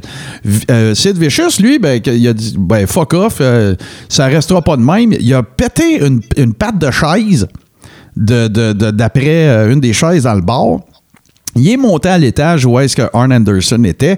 Puis là, ben, il s'en allait, euh, il s'en allait, il pétait à gueule. Il avait entendu aussi que, bon, il s'était écoulé un peu de temps, ça a l'air qu'il était pas mal pété, Arn. Fait qu'il avait des chances. Et ce à quoi Arn Anderson a décidé euh, de pogner des ciseaux et de stabber Sid Vicious, genre à sept reprises. Euh, écoute, là, on s'entend là, qu'on parle pas de, de, de, de, de, coups de couteau ou de, poignardage à 8-9 pouces de, profond, là. Mais euh, le chiffre que j'ai entendu souvent, ça a été 7 coups de ciseaux. Euh, qui, euh, ce que ça a eu comme résultat, et ça, ça tient du domaine de. Ce que je viens de vous dire là, tout ça, ça a été confirmé par les deux parties. Par contre, ce qui euh, tient un peu plus du domaine de la rumeur, c'est qu'il paraîtrait que Sid Vicious, ce qu'il a trouvé de mieux à faire après ça, c'est de redescendre au bord. Et euh, de trouver Vader qui était là. On parle évidemment d'une histoire qui s'est déroulée dans l'univers de la WCW et que Vader aurait été obligé de mettre un doigt dans un des trous pour pas qu'il y ait d'hémorragie. Et c'est le barman de l'hôtel qui aurait appelé euh, l'ambulance. Ce à quoi, euh, par la suite, et évidemment, que tout ça a été rapporté à Bischoff, parce qu'en 93, c'était Bischoff qui était là. Il n'était pas encore président de la WCW, mais était executive producer. Et c'est lui qui a dû, écoute, gérer cette euh, situation-là, si tu veux. Et finalement, ben regarde, ça s'est soldé par euh, Hey, le gros, excuse. Puis, euh, écoute, ils ont continué à travailler ensemble. Même si Vicious a déjà fait partie des Four Horsemen. là. C'est Mais. vraiment un, milieu fascinant quand même. Dans, Ah, c'est débile. Il n'y a aucun autre milieu dans lequel ton collègue de travail te stab cette fois avec une, une semi-arme blanche, puis que tu, tu fais juste comme let bygones be bygones, puis continuer à travailler avec. Non, non, c'est ça. Puis, euh, euh, écoute, on fait rien que commencer, Toto, parce que là, tu viens de dire ça, des, des histoires invraisemblables. Écoute bien celle-là. Est-ce que tu étais au courant que Sandman à la ECW est déjà mort et a lutté dans la même journée?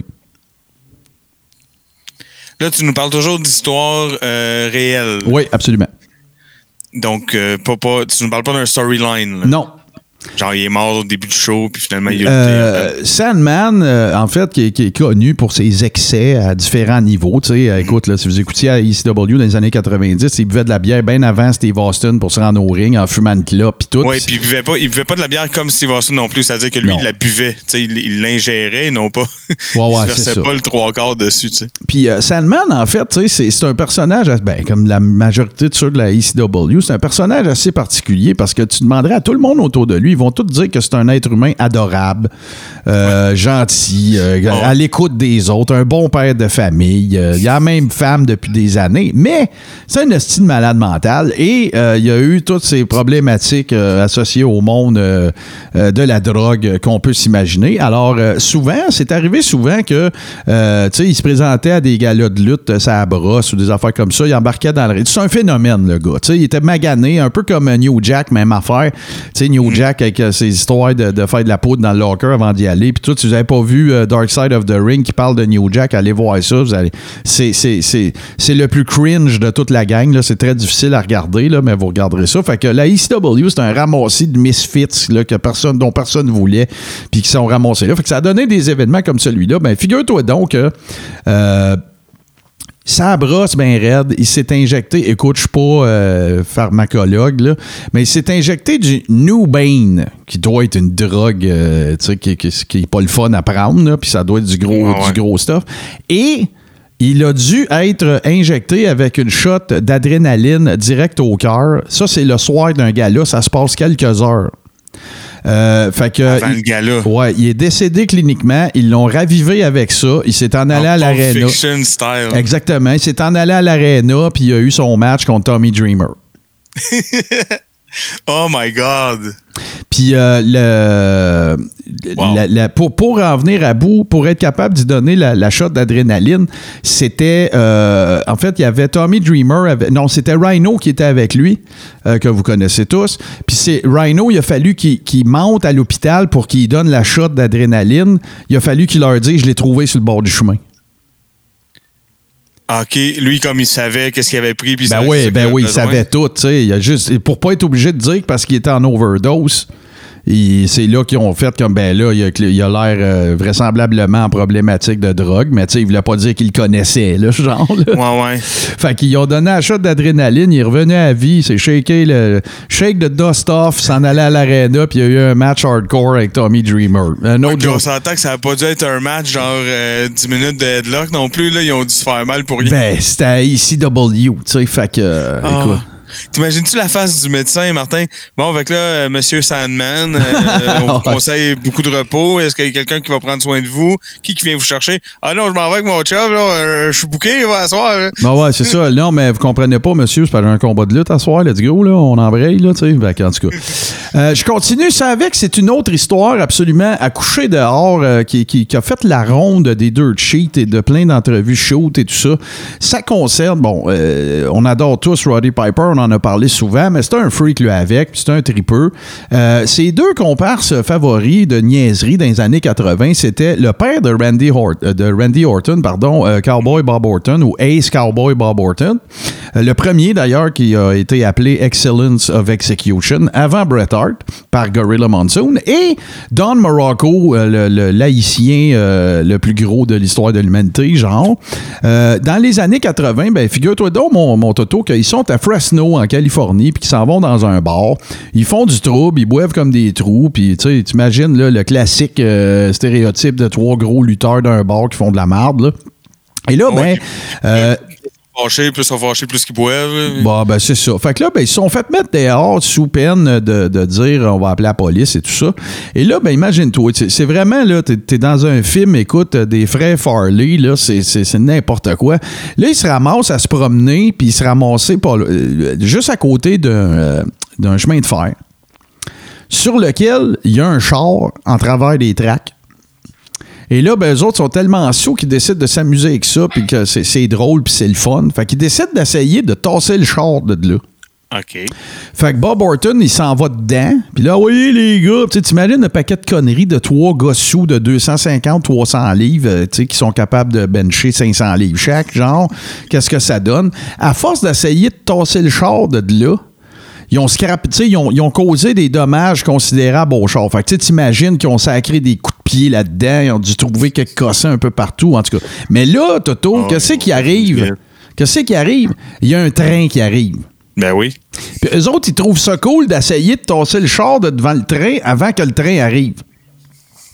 Puis pour finalement se ramasser à être tellement sous, puis à pas être capable de tasser le char, que quand que le train est arrivé, eux autres étaient encore à côté du char pour se rendre compte, encore une fois, qu'ils étaient tellement sous que le train passait sur la, la traque d'à côté et euh, manquait de se faire frapper par le train, genre d'une coupe de pied, selon chacun d'entre eux quand ils racontent l'histoire.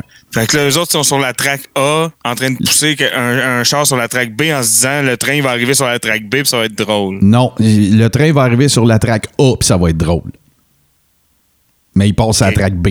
On recommence-tu l'histoire? Il y a un char sur la traque A, ils veulent tasser le char de, sur la ça, traque ça, A. je te dis, ça, t'as juste mal pogné mes lettres, mais on est Ouais. d'accord. Fait que c'est sur la track sur laquelle eux sont que là, le train arrive. Bon, fait que là, tout ça se passe, ah, ah, ah, c'est bien drôle, on a failli mourir, s'en retourne à l'hôtel. Mais quand il arrive à l'hôtel, il y a la police Ben oui. qui a été appelée au bar. Puis là, ben, eux autres, c'était battu à gueule à quel hôtel qui était, puis ils blabla, puis ils creusaient des madames, puis toute la patente. Fait que là, euh, les gars s'en vont dans leur chambre d'hôtel et euh, Piper est venu à bout. Piper s'est fait arrêter, Morocco est venu à bout de se pousser, et le père de Randy Orton, vous allez voir que le kid tient pas du poil, ben lui, ce qu'il a trouvé de mieux à faire, c'est se crisser à poil, aller sur le balcon, de, de- de sa chambre d'hôtel jusqu'à ce que la police finisse par venir à bout de rentrer puis euh, de, de le ramasser. Euh, quand- Pourquoi à poil, y a-tu une. Parce qu'il était sous? Toto. y a- y a- à date, as-tu déterminé qu'il y avait une logique quelconque dans quoi que ce Non, soit? mais là, je me dis parce que tant qu'à se pousser de la police, tout aussi bien être à poil, hein? Bon, ben c'est ça. Fait que là, euh, ce, qui, ce qui est arrivé, c'est qu'il s'est fait taiser. Et euh, Parce il, que là, une fois à poil, ils vont pas le tacler. hein. Ouais, ouais, c'est ça. Ils l'ont taisé à poêle pour pas qu'il se crisse en bas, genre du balcon. Ils l'ont sacré dans son lit. Ils ont dit, oh, fuck off. Puis les trois gars, ils ont eu aucune conséquence de ça. Ils ont dit, ah, de la merde, c'est ben trop de trouble, on crisse notre camp. ça, c'est une soirée de trois lutteurs, là. Une. Fait que ça te donne une bonne idée de ce qu'aura peut-être euh, potentiellement pu être certaines autres dont on n'a pas euh, entendu parler. Comment ne pas euh, faire des histoires? Oui, vas-y, excuse-moi. Ben, c'est ceux qui se sont rendus, ça. C'est ceux qui n'ont pas été étouffés. Ben non, c'est ça, c'est ça, c'est ça. Évidemment, on en a déjà parlé, mais juste pour s'en rappeler puis faire des cauchemars, ben on parle de la fameuse histoire de Haku qui avait mordu le nez, qui avait en fait arraché le nez de quelqu'un avec sa bouche. Euh, parce que dans un hôtel d'un aéroport, euh, il a été le voir pour il était voir Haku pour lui dire que la lutte c'est fake.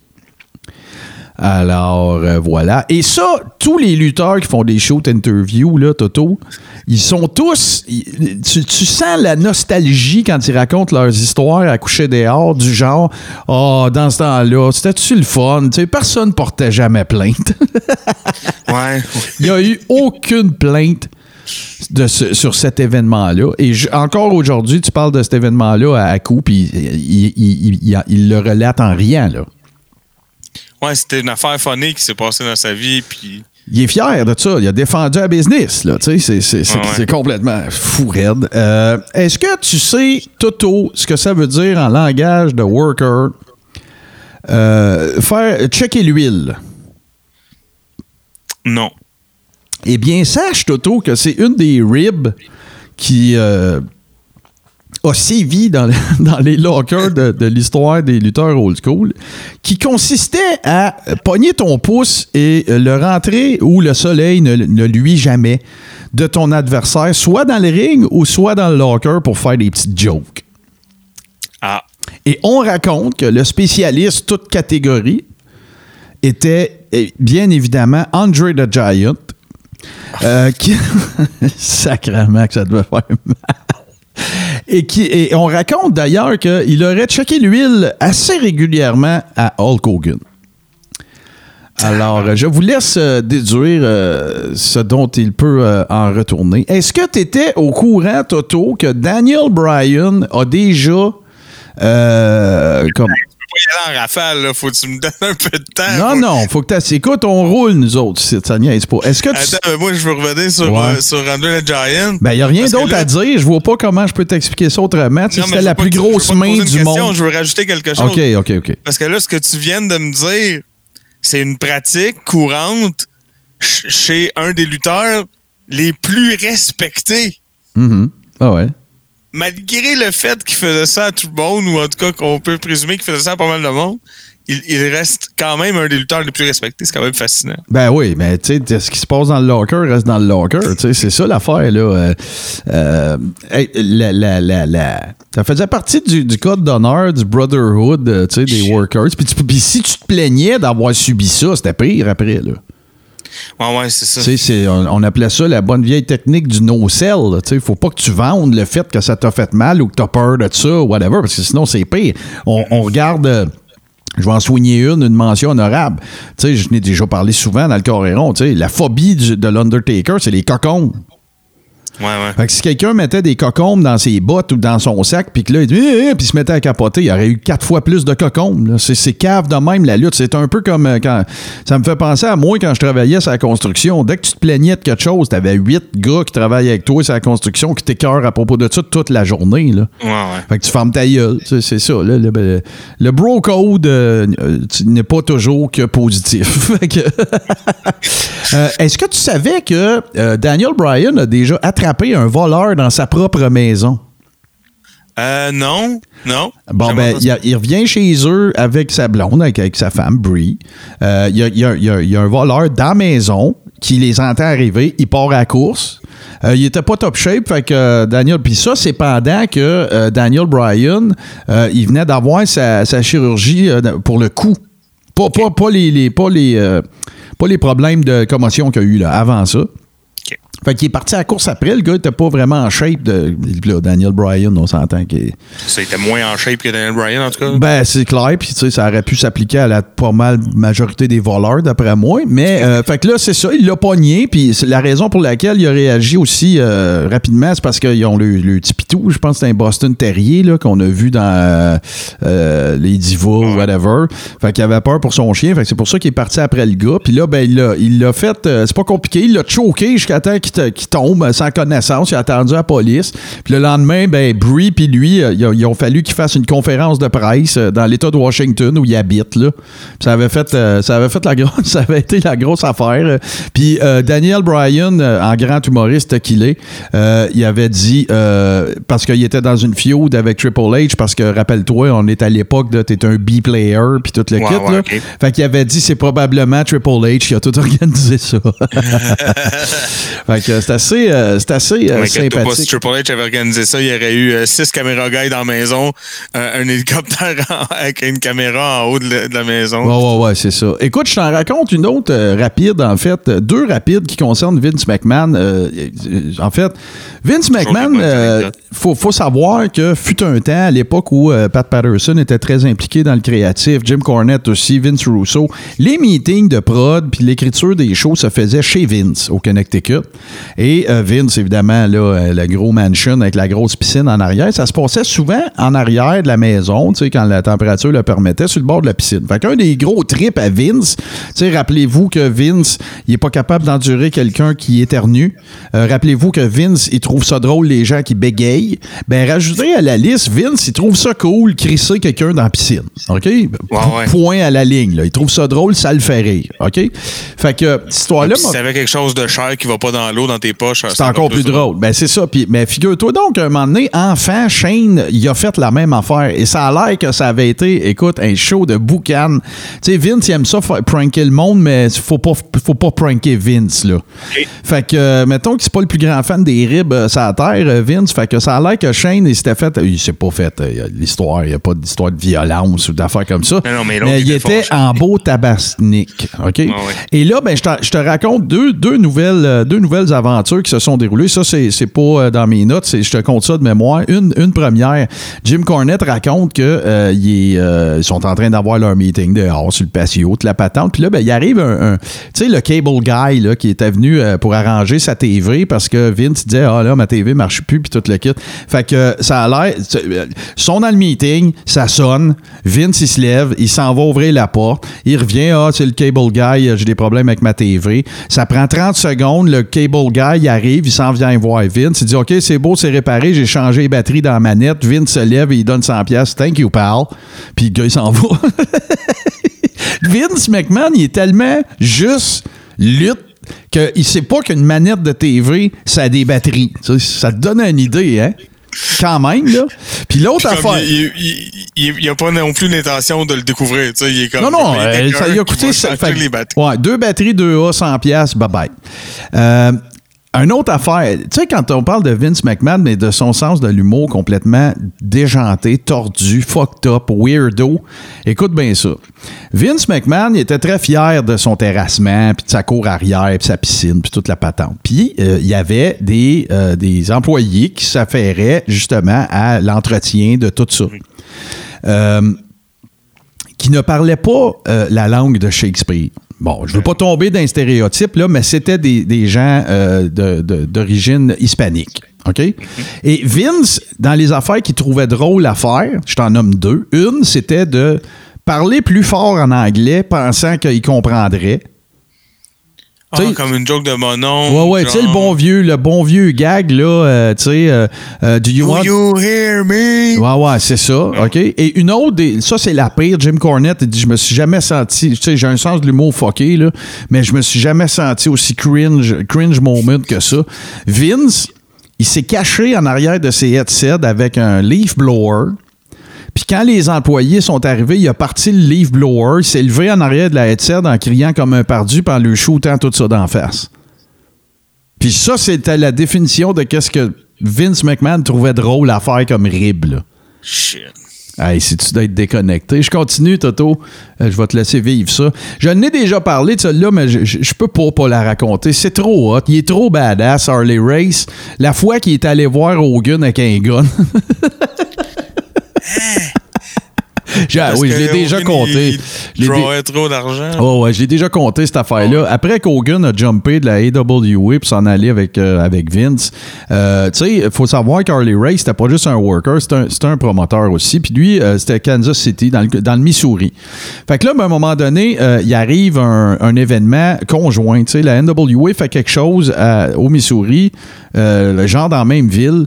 Puis euh, Harley Race, il entend parler de ça. Tous les lutteurs se ramassent dans un bar. Puis là, ben, Harley Race, il est là, dans le bar, avec un gun. puis il veut parler à Hulk Hogan. Imagine-toi juste, tu sais, euh, ce que, ce que, je sais pas, pour ceux qui ont lu la- une des 22 biographies de, de Mick Foley, tu sais, euh, Mick Foley, il parle euh, de Fear of Harley. Tu sais, c'est- il, parle de ça comme un vrai sentiment. Là. Il dit, tu sais, euh, Harley Race a déjà, euh, il a déjà causé chez moi le, le sentiment de The Fear of Harley. Tu sais, c'est-à-dire, il peut arriver n'importe quoi. Écoute, je vais- et puis il, il avait dit à Hulk Hogan, si vous faites, euh, si vous tenez l'événement sur mon territoire, là, je vais te tirer euh, une balle dans chaque genou. Hey, écoute, Harley, c'est un malade, mais écoute ça. Il s'en va. euh, je, je continue avec Harley, j'en compte deux back-à-back. Il, est à- il lutte dans l'Oregon. OK? Puis tout, puis c'est un heel, là. Tu sais, Harley, c'est un gars Ouais. qui s'est fait stabber, tirer dessus. Rien n'est pas arrivé à Harley Race, là. OK? C'est un des gars les plus toughs qu'il y a jamais eu dans toute l'histoire de la lutte. Puis tu sais, tough, là, brawler, là. Pas tough, pas tough, là, euh, je suis capable de je lever. dirais ses- même, tu peux, euh, tu peux arrêter ta phrase avant, là, un des gars les plus tough. Point. Point. C'est ça. Ben, tu sais, à, à coup style, là. Tough Ah de ouais. main. Fait que, il aimait bien ça jouer au pool. Puis, euh, écoute, ça, a l'air qu'il se battait à chaque soir qu'il qu'il allait jouer au pool d'un bar. Mais là, ce que je te compte là, ça se passe dans le ring. Il est dans un gala dans l'Oregon. Ça, ça donne que la ville où est-ce que, l'histoire ne le dit pas, mais la ville où est-ce que, puis ça, je l'ai déjà entendu plusieurs fois, j'ai aucun doute que c'est vrai.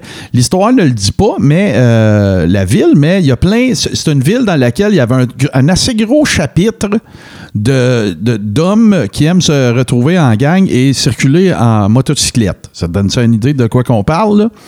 Fait que c'est des gars de Basic, c'est des bikers, c'est, c'est, c'est, c'est le groupe des Hells Angels qui est là, puis que toute la soirée, ils font Ouais, chier. c'est pas les bikers comme ton mononcle. Non, c'est pas les- amis qui descendent Non, non. en Floride une fois par année. C'est pas les Sons of Christ euh, Riders, là. Euh, c'est pas ça, là. Ou ben, dont les, les, le- comment que c'est les, les, les Hog Wild euh, du dimanche, là. OK? Fait que, euh, puis là, ben, ils arrêtent pas de le faire chier tout, tout, tout, tout, tout le combat. Tout le gars-là, ils, ont fait, ils font peur au monde dans l'assistance. Tu sais, ils scrapent le party, là. Fait que euh, Harley, il fait son match, il gagne, il descend en bas du. Il, il, il, dit au- Il pogne le micro, puis il dit Y en a-tu un dans vous autres, la gang de sans dessin, là, qui veut monter dans le ring avec moi? Là, euh, il n'y a pas personne qui y va, il continue, il marche, il a encore le micro, il descend du ring. Puis là, il y en a un qui s'avance, il donne un, un headbutt. Drette en, pleine face, puis il casse le nez du- d'un de un des plus gros. Ça a l'air que tous les bikers sont partis. Là, jusque-là, c'est pas une histoire extraordinaire. Mais, tu sais, il a fait ça devant toute la gang de bikers, là. Ça, ça veut dire bring it, là. S'il y en a un autre qui veut venir s'asseyer, il n'y a pas de problème, là. Ouais, puis comme on peut présumer qu'il y en a au gros minimum un là-dedans qui avait un gun. Là. Ah, ben, Harley, il en avait un, c'est sûr, aussi, quelque part. Peut-être pas celui parce qu'il était dans le ring, là, mais c'est- ouais, mais- sûr. Euh, ça, écoute, je, je la raconte, vous l'avez déjà entendu. Euh, on, on inventorie, euh, en fait, le, le- le chiffre varie, là, mais semblerait-il que Andre the Giant, dans un sitting, dans une soirée, j'ai entendu 152 puis j'ai entendu 156 bières en une soirée. Écoute ça. Puis écoute ça, ça a été documenté dans Sports Illustrated. Là. Fait que c'est pas, euh, pas un gars, hey, me rappelle un bar à Val d'Or. Non, non, non, non. C'est arrivé pour de vrai, là. OK? Ouais, ouais, mais ouais, ouais. Puis euh, ça, c'est c'est record, hein. Ça veut dire qu'on peut imaginer parce qu'il y a beaucoup d'anecdotes de gens Ouais. qui l'ont déjà vu boire puis qui sont impressionnés parce que il y a- Ouais, il y a- ouais. ça, ça veut dire qu'ils pouvaient facilement en boire 80, 90. en- Ouais, ouais, ouais. Écoute, là, puis tu sais, boire une caisse de vin en un soir, moi j'ai entendu des histoires que- de gens qui ont déjà vu ça. Euh, écoute, là, les, les- on pourrait faire un show Oh, euh, juste sur les une journée, histoires. ça peut pas être un problème. là. Mais là, arrête, ça, ça c'était entre deux matchs, là. Euh, on pourrait faire un show qui serait juste les histoires à coucher dehors d'André, des Beatles qui reviraient de bord, il levait une batterie de char d'un- d'une main. Euh, regarde, il y a un paquet d'affaires de main, j'en ai entendu mille. Euh, on revient à notre beau Sid Vicious. Euh, Sid Vicious, c'est considéré comme. un athlète absolument extraordinaire. Il avait tout sur papier, ce gars-là, pour être une superstar. là, le- un- Tu sais, écoute, c'est presque ses pieds, coupé au couteau, tout le kit, mais il était un peu nono. OK? Ouais. Bien gentil. Puis CEO euh, l'a dit, euh, son meilleur chum dans la lutte à vie, ça a été Sid Vicious. Bien fin, mais un petit peu, un petit peu niais. OK? Fait que là, il y a un soir, à un moment donné, ils sont dans un bar. Ça, c'est en 91. Il, il est en train de. Il, il travaille un programme avec Brian Pillman. Et euh, Brian Pillman, c'est un bulldog, ce gars-là. C'est un gars qui voulait rien savoir de rien. Fait que là, ben, tu sais, tu sais comme moi, Toto, la, règle du vétéran, c'est le vétéran qui va coller les spots dans le ring. Fait que là, ben, Pillman, il veut pas. Il dit non, c'est moi qui vais coller, t'es pourri, pis tatata. Fait que là, évidemment, t'es d'un débit de boisson. Fait que ça, ça vire en chicane, pis tout le kit. Fait que là, ben, il se pogne, puis Pillman, il a le dessus. Mais tu sais, il se pogne, je te parle pas à grand coup de poing sur la gueule, je te parle de skull taillé, là. Tu sais, là, de- Ouais, de- ouais. deux chums qui se pognent en arrière sur C'est le gazon. force, là. Puis, euh, Bah ouais, c'est ça. Fait que là, ben, Pillman, il a le dessus sur lui. Ici, il est en beau sacrament.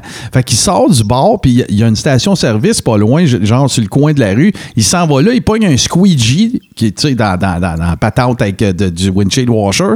Puis il revient Ouais. avec le, le squeegee dans le bar pour péter à gueule à Pillman avec un squeegee dans les mains.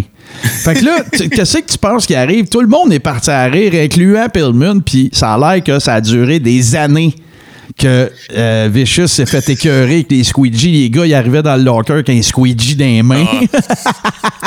Il n'y a pas... La, la place que tu veux le moins avoir l'air fou dans la vie, là, si t'es un, dans un contexte de boys, là, c'est d'un locker de lutte.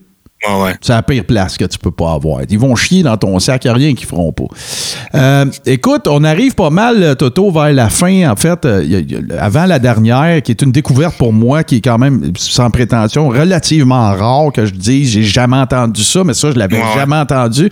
Bon, l'avant-dernière, c'est Rick Rude, OK? Ça, c'est... euh, c'est Paul Bearer euh, qui, qui racontait ça parce que ça a été euh, au Texas puis dans différents territoires du Sud, ça a été euh, un de ses premiers euh, managers.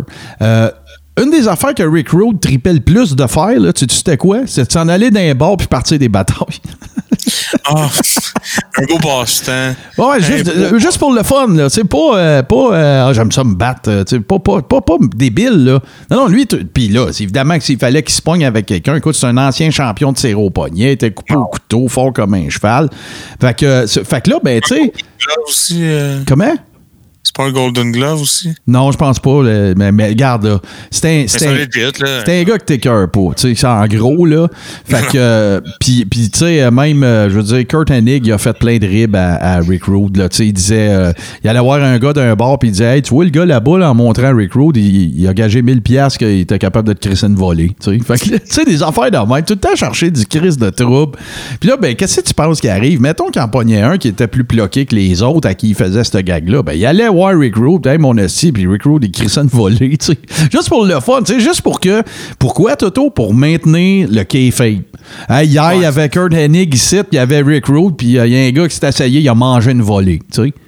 Fait que c'est ça, Bon, ça ouais, faisait le monde se parle, puis... et ça, exactement. Mais là, je t'amène, écoute, il y en a plein des mentions honorables. Il y a la rib, euh, les ribs à Mr. Fuji, que le gars est allé à son char, il n'y a plus de moteur dedans, qui a fait manger Ah ouais. son chien. C'est des grands classiques, là. Vous les connaissez, on en a déjà parlé. Mais là, j'ai mis la main sur une qui m'a fait vraiment freaker, OK? On a déjà établi que les circonstances du décès du Ultimate Warrior, c'est bien plate, puis que oui, c'était euh, limite presque biblique, parce qu'il venait de faire Raw, puis c'était le retour à la maison. Bon, c'est correct. Sauf que, regarde, là, euh, je m'excuse si j'offense quelques oreilles chasse, mais le gars, c'est un trou de cul. OK? On va le dire, là, regarde, c'était euh, quelqu'un qui pensait que l'homosexualité, c'était un défaut euh, de fabrication. Il y a- écoute, la liste d'affaires connes qu'il a faites, il a ri de, dans- de- parmi, parmi les affaires intelligentes qu'il a trouvé à faire. écoute, il y, a- il y a à peu près de rien euh, qui a- qui- duquel il n'a pas ri qui est arrivé de plate. Tout ça avant son retour à WWE. Il y a des décès de lutteurs qu'il disait, Ah, tu sais, vous attendiez à quoi d'un petit tata de même, ou des affaires comme ça. Mais, Ouais, ouais. mais celle-là, je la connaissais pas. C'est Bret Hart qui a raconté cette histoire-là. OK? Des fois, là, euh, Jim Elwig, fuck you avec ton nom de warrior, là, de la marde, là. Jim Elwig arrivait dans le locker avec un sac, euh, c'est quoi le mot que je cherche là, pour mettre des sandwichs là? euh, Un sac Ziploc. un sac Ziploc avec des biscuits, tu sais, des, des chocolate chips, là, toutes défaites, broyées ensemble. OK? Il ouvrait le Ziploc, il sniffait ça, puis il refermait le Ziploc. Puis il faisait ça régulièrement. Là. Puis à un moment donné, Bret Hart il a fait comme là, là Chris, veux-tu bien me dire c'est quoi cette affaire-là? Il dit Je les sniffe parce que je peux pas les manger, c'est pas bon pour la santé, mais pour moi, ça donne le même résultat. Hey, faut sérieux là, je comprends là, puis les athlètes, puis mon corps, mon temple, là, puis toutes ces conneries là, mais faut que tu sois freak en esti pour sniffer des affaires au lieu de les manger. Oh, mais aide-toi dans le sens, je veux dire, je sais pas, moi, si t'es un athlète olympique, tu te dis, je mangerai pas de biscuits au chocolat, tu fais taper avec ça, puis t'entraînes pas avec toi pour les Ben, sentir. tu sais, je le sais pas, là, tu sais, c'est un, un next level extreme fucked up, là, on va se le dire, là, hein? On est-tu Non, mais d'accord? c'est bon, ça rajoute au persona de. Tu sais, il était pas juste méchant puis un peu trou de cul, il, il était vraiment space. Ah, il était vraiment space. Écoute, bon, oui, il était, il était complètement, euh, c'était- il était complètement déconnecté, ce- gars-là. Tu sais, tout le monde qui parle d'Ultimate Warrior, à part quelques exceptions, Ah la, la très grande majorité des gens, euh, c'est c'est plus ceux qui ont. Tu sais, moi, je pense que c'est un trou de cul, oui. Il l'a démontré à plusieurs reprises. Sauf que, tu sais, je pense que ceux qui disent pas que c'est un trou de cul, c'est ceux qui ont travaillé de près avec lui, tu sais, avec, qui ont eu la chance de connaître le dude. Tu sais, parce que ça a toujours été ça, sa défense, de dire que, tu sais, c'est un euh, dog eat man euh, world, euh, tu sais, dans le locker, tout le kit. Mais regarde, à la fin de la journée, là, c'est un trou de cul. Tu sais, il y a même des vidéos sur YouTube qui le montrent alors qu'il était devant le conseil de ville de sa ville parce qu'il voulait s'opposer au projet en Californie pour same-sex marriage puis tout le kit. il est au lutrin. Tu sais qu'est-ce qu'il dit? Savez-vous pourquoi qu'on devrait tout être contre le. Pas, pas l'homosexualité, queer, queering? Puis là, il dit Let me tell you why uh, we should all be against queering. Because queering doesn't make the world work. Ah, ça, c'est son argument. Ben oui, en voulant dire que deux gars peuvent pas faire un enfant, là. Ah ouais, tu sais. Tu on est-tu dans le alt-right euh, Christian euh, de, de marde, là? Fait qu'en tout cas, ceux qui me suivent sur mes autres projets savent ce que j'en pense. Je, je me, je me lancerai pas là-dessus. Là. J'ai assez fait de contenu là-dessus dans les dernières heures. Mais euh, voilà. Fait que, écoute, c'est ma petite liste d'affaires à coucher dehors, mais je veux Ben, quand c'était même. super intéressant, Martin. Ouais, mais je veux quand même revenir sur euh, la plus intéressante que moi j'ai jamais entendue. Euh, J'en ai déjà parlé, mais c'est en fait, ce sont les frères Fargo. Toi, ça, te dit quoi, c'est sûr, parce que Don Fargo, c'était l'idole de Jerry Lawler, puis tu tripes Ouais. sur Memphis. Là. Don Fargo, c'est un freak. C'est un gars que dans les années 50, il se promenait avec des affaires genre écrit Fuck Jesus, puis un swastika sur sa veste. Un malade, OK? Allez, sur, allez chercher des images de l'époque de Don Fargo, puis dites-vous. euh, en- regardez en quelle année la photo a été prise, puis là, let that sink in un peu, là. Vous allez dire, aïe, c'est un de malade, le gars. Puis là, Ouais, ben, ben, ça a toujours été mal vu, mais de 45 à 55, c'était un petit peu plus mal vu. Bon, oui, en plus, c'est ça. Tu, viens de mettre le doigt dessus. Tu sais, ça vient de se passer. Fait qu'il y avait Don Fargo, puis il y avait un frère qui est fake qui s'appelait Rough House Fargo. Puis ça, puis Don Fargo, c'était- la vedette de, de Memphis, avant, du territoire, en fait, avant que Jerry Lawler arrive, avant que euh, Jerry Jarrett, puis bon, Nick Goulis, Chris son camp, puis la patente. Puis rappelons que le partner de Nick C'était un des, c'était Buddy Fuller, d'ailleurs. Euh, petit segue avec euh, la- l'avant-dernier show.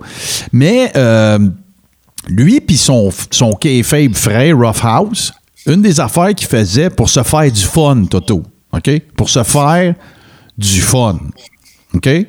Il pognait euh, un gars, euh, mettons, euh, ils sont au, sont tu sais, bon, les, histoires de lutte sont presque toujours au IHOP, là, Interna- International House of Pancakes, là, c'était comme le, la place où tous les lutteurs allaient manger. Fait qu'il allait là, il pognait un d'autre, mettons, qui avait l'air d'avoir besoin d'argent, là, tu sais, whatever. Puis, euh, il, il disait, euh, mettons, euh, mettons qu'il voyait un pousseur quelque part. Il se pognait des coils, il l'embarquait dans le char, il l'emmenait, mettons, euh, 10-12 km plus loin. Puis là, il arrangeait toute le- la joke, en fait, là, il la faisait, il la faisait au, au- au- au- à la personne à qui il demandait de s'en aller, là, qui, qui amenait 10 km plus loin. fait que là, il disait, on va te donner 100 pièces tu vas voir, quand tu vas voir notre char arriver, puis tout, tu, tu pars à la course, puis tu t'en viens nous aider. Donc là, il dit, OK, parfait. Il pognait un autre de où? Voyons, excuse-moi, pas une gorgée, je t'apprends mes de fouille. Bon. Ah ben c'est bon, parce que je pense que je comprends de toute façon. Là. Il pogne, avec il pogne un gars. Voyons. il pogne un gars au, à côté d'un restaurant. Ils disent Viens Ouais. avec nous autres. On va t'emmener en char, on va te laisser quelque part, puis on va te donner 100 pièces. On va revenir dans 10-15 minutes. Il va y avoir un gars avec nous autres dans le char. Quand tu vas nous voir arriver, le gars, il va sortir du char, vient nous rejoindre. That's it. OK, c'est ça, OK. Le gars avec lequel il arrivait, là, ben, c'était un gars qui était de connivence avec eux autres. OK. Il y avait d'une capsule de. de, de- tu sais, il y avait genre euh, du ketchup dans les mains là, en sachet, tout le kit. Là. Fait que là, ben, quand il arrivait devant le gars qui avait amené là en premier, le gars, il sortait du char, il partait à la course, puis il faisait semblant de, tirer, de le tuer avec un gun à blanc. Ouais, ouais. Puis là, ben, le gars à qui ils ont demandé, euh, qui ont donné 100 pièces, il disait Ouais, viens-t'en, là, viens-t'en, ouais, viens-t'en. Puis là, juste, puis là, il pognait le gars qui avait fake tiré dessus, il le pognait, il le mettait dans la valise, puis il repartait de même. Puis il- il- comme si de rien n'était. Eux autres, ils faisaient toutes des niaiseries de même, juste pour voir la face du gars à qui ils ont donné 100 pièces. puis là, ben, il débarquait le gars à qui ils ont donné 100 pièces, puis il expliquait rien. Fait que là, ben, mettons. Ces gens-là allaient voir la police? Ben non, mais c'est ça. Mettons qu'il revenait un mois plus tard à la ville, où c'est que ça, ça s'est passé, là. Ben, tu sais, regarde, euh, mettons que le, le gars, il arrive, il dit Hey, monsieur l'agent, c'est lui, c'est lui, puis le, le gars qu'ils ont tué, là. Ah, c'est-tu lui ici? Ah. Ouais, ouais, c'est ça. C'est c'est juste. Pas mort. Ouais, ouais, c'est ça. C'était juste vraiment pour, euh, pour euh, maintenir le. Fucker le monde. Bon, oui, puis eux autres, c'était des, des hosties de fuckés. Don Fargo, là, ça a été euh, apparemment le premier lutteur, comment dire, recensé qui possédait un Prince Albert. Ouais, ouais. Bon, puis sais-tu qu'est-ce qui. Une des affaires qu'il trouvait le fun à faire, excusez, si vous nous écoutez dans l'auto, vous êtes avec les enfants, pesez sur pause ou mettez-leur des, des, des, des caches-oreilles. Lui, ce qu'il faisait, mettons, il arrivait un, rookie dans le locker. Il s'arrangeait pour que son Prince Albert ait été enlevé. Il sortait le pénis puis il plantait un clou avec un marteau dans le trou, ce qui était son Prince Albert. Juste juste voir la face du gars, qu'est-ce qu'il était pour faire. Écoute, alors, Don, Don Fargo, là, allez lire sur Don Fargo. À un moment donné, je vous ferai une chronique, si vous voulez, lutteur old school sur lui, parce qu'il n'a pas juste fait des conneries de même. Là. Écoute, c'était une, une main attraction au Memphis- à Memphis pendant des années. Là. Mais euh, je trouve que ces histoires-là de ce gars-là sont, euh, celles parmi, sont parmi celles qui illustrent le plus le caractère un peu zany, débile, crackpot que de, de- de- de beaucoup de lutteurs, surtout dans l'ère old school. Là, tu sais. on pense à Missing Link, on pense à des lutteurs comme ça. Euh, tu sais, c'est des, des personnages plus grands que nature, pas juste dans le ring. là. C'était des fuckés dans la vie. là. Tu T'as pas le choix là, comme. Là. C'est sûr que tu as eu des Bruno Sammartino qui essayaient de représenter des athlètes clean, puis presque des athlètes olympiques, puis tout ça, là. Mais euh, ils, ont, ils ont eu leur lot de, de, de la, la lutte, ah, puis beaucoup moins maintenant, pour plein de raisons qu'on comprend. C'est coté à la bourse, puis tout ce que tu voudras. Mais la lutte a définitivement eu son lot de, de- de personnages euh, complètement débonnaires et cinglés tête. Puis c'était le but de cette petite, euh, petite liste-là, mon cher Toto. Ben, C'était super intéressant. Il y a plein de belles affaires là-dedans. Euh, Ouais, plein ben. d'affaires j'avais jamais entendues. Merci. Ben écoute, euh, fait que là, mettez-vous pas à. oh, regardez, on va faire une petite pause. Allez sniffer euh, quelques biscuits, euh, pépites de chocolat. Puis euh, nous autres, on va, on va vous revenir avec le segment Les deux tournes. So this goes to all my freaks out there. Big Papa Pump is your hookup. Holler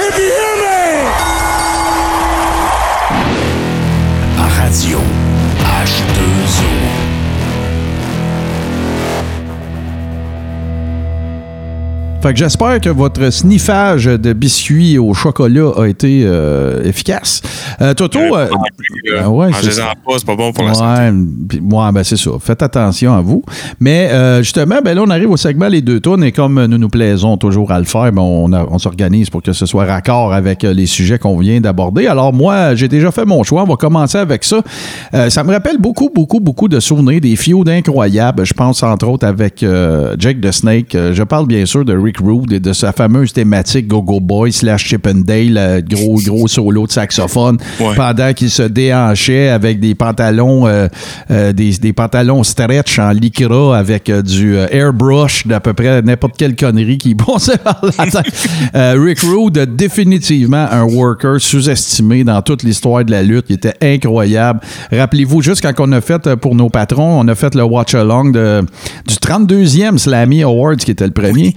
Euh, tu sais, là, puis qui- arrive là-bas euh, quasiment à moitié tout nu. Il y a rien qu'un, qui, qui a gagné le Jesse the Body Award. En tout cas, Rick Rude, un, worker mythique euh, qui, nous a quittés trop tôt, malheureusement, issu de la filière gigantesque du Minnesota avec les Kurt Hennig, les Darry Barso, les, les Barry Darso, pardon, les Road Warriors. Écoute, là, il y en a eu un paquet. Euh, fait que ça va être ça. Toi, Toto, ton pic, c'est quoi? Ben, on a parlé de Daniel Bryan. Les- le que héros. J'avais envie d'entendre sa tune. Euh, c'est cool. Euh, on en a. on- je sais pas si on va en parler un jour parce que c'est pas très old school, mais on en a quand même effleuré un peu le sujet tantôt. Toute sa, sa, sa run, là, euh, ce qu'on Énorme. appelle Get Soulmania, là. Ouais.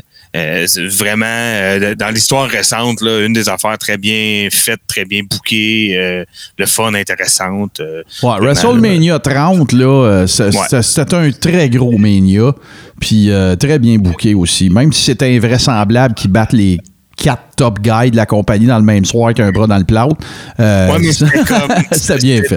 ça fitait quand même organiquement. Oui, oui, oui. comme hot, genre, puis on savait que c'est ça qui allait arriver parce qu'à un moment donné, tu te dis, bon, ben là. Ben ouais, ben ouais. Je dis ça là, un mais- peu euh, ironiquement, mais tu sais, regarde, là, c'était, la, la storyline était écœurante.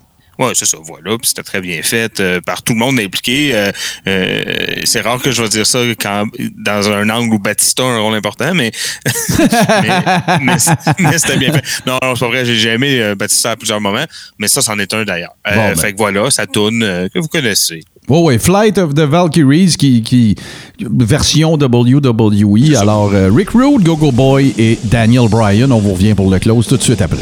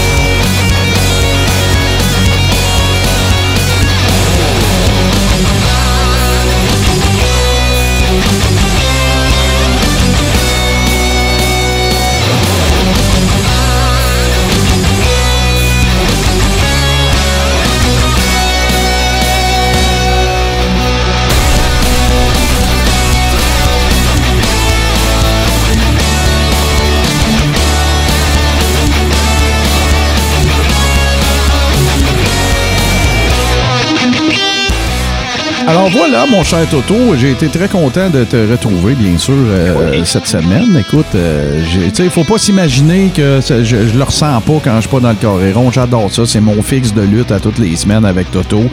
Puis bon, ben écoutez, c'est ça. Des fois, il arrive des. J'ai comme pas le choix de faire des choix déchirants. J'aime tout ce que je fais, mais des fois, c'est juste qu'il n'y a pas assez de temps dans une journée ou dans une semaine.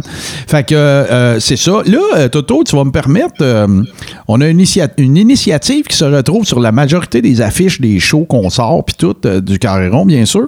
C'est le rappel du fameux challenge 5 étoiles sur Apple Podcast.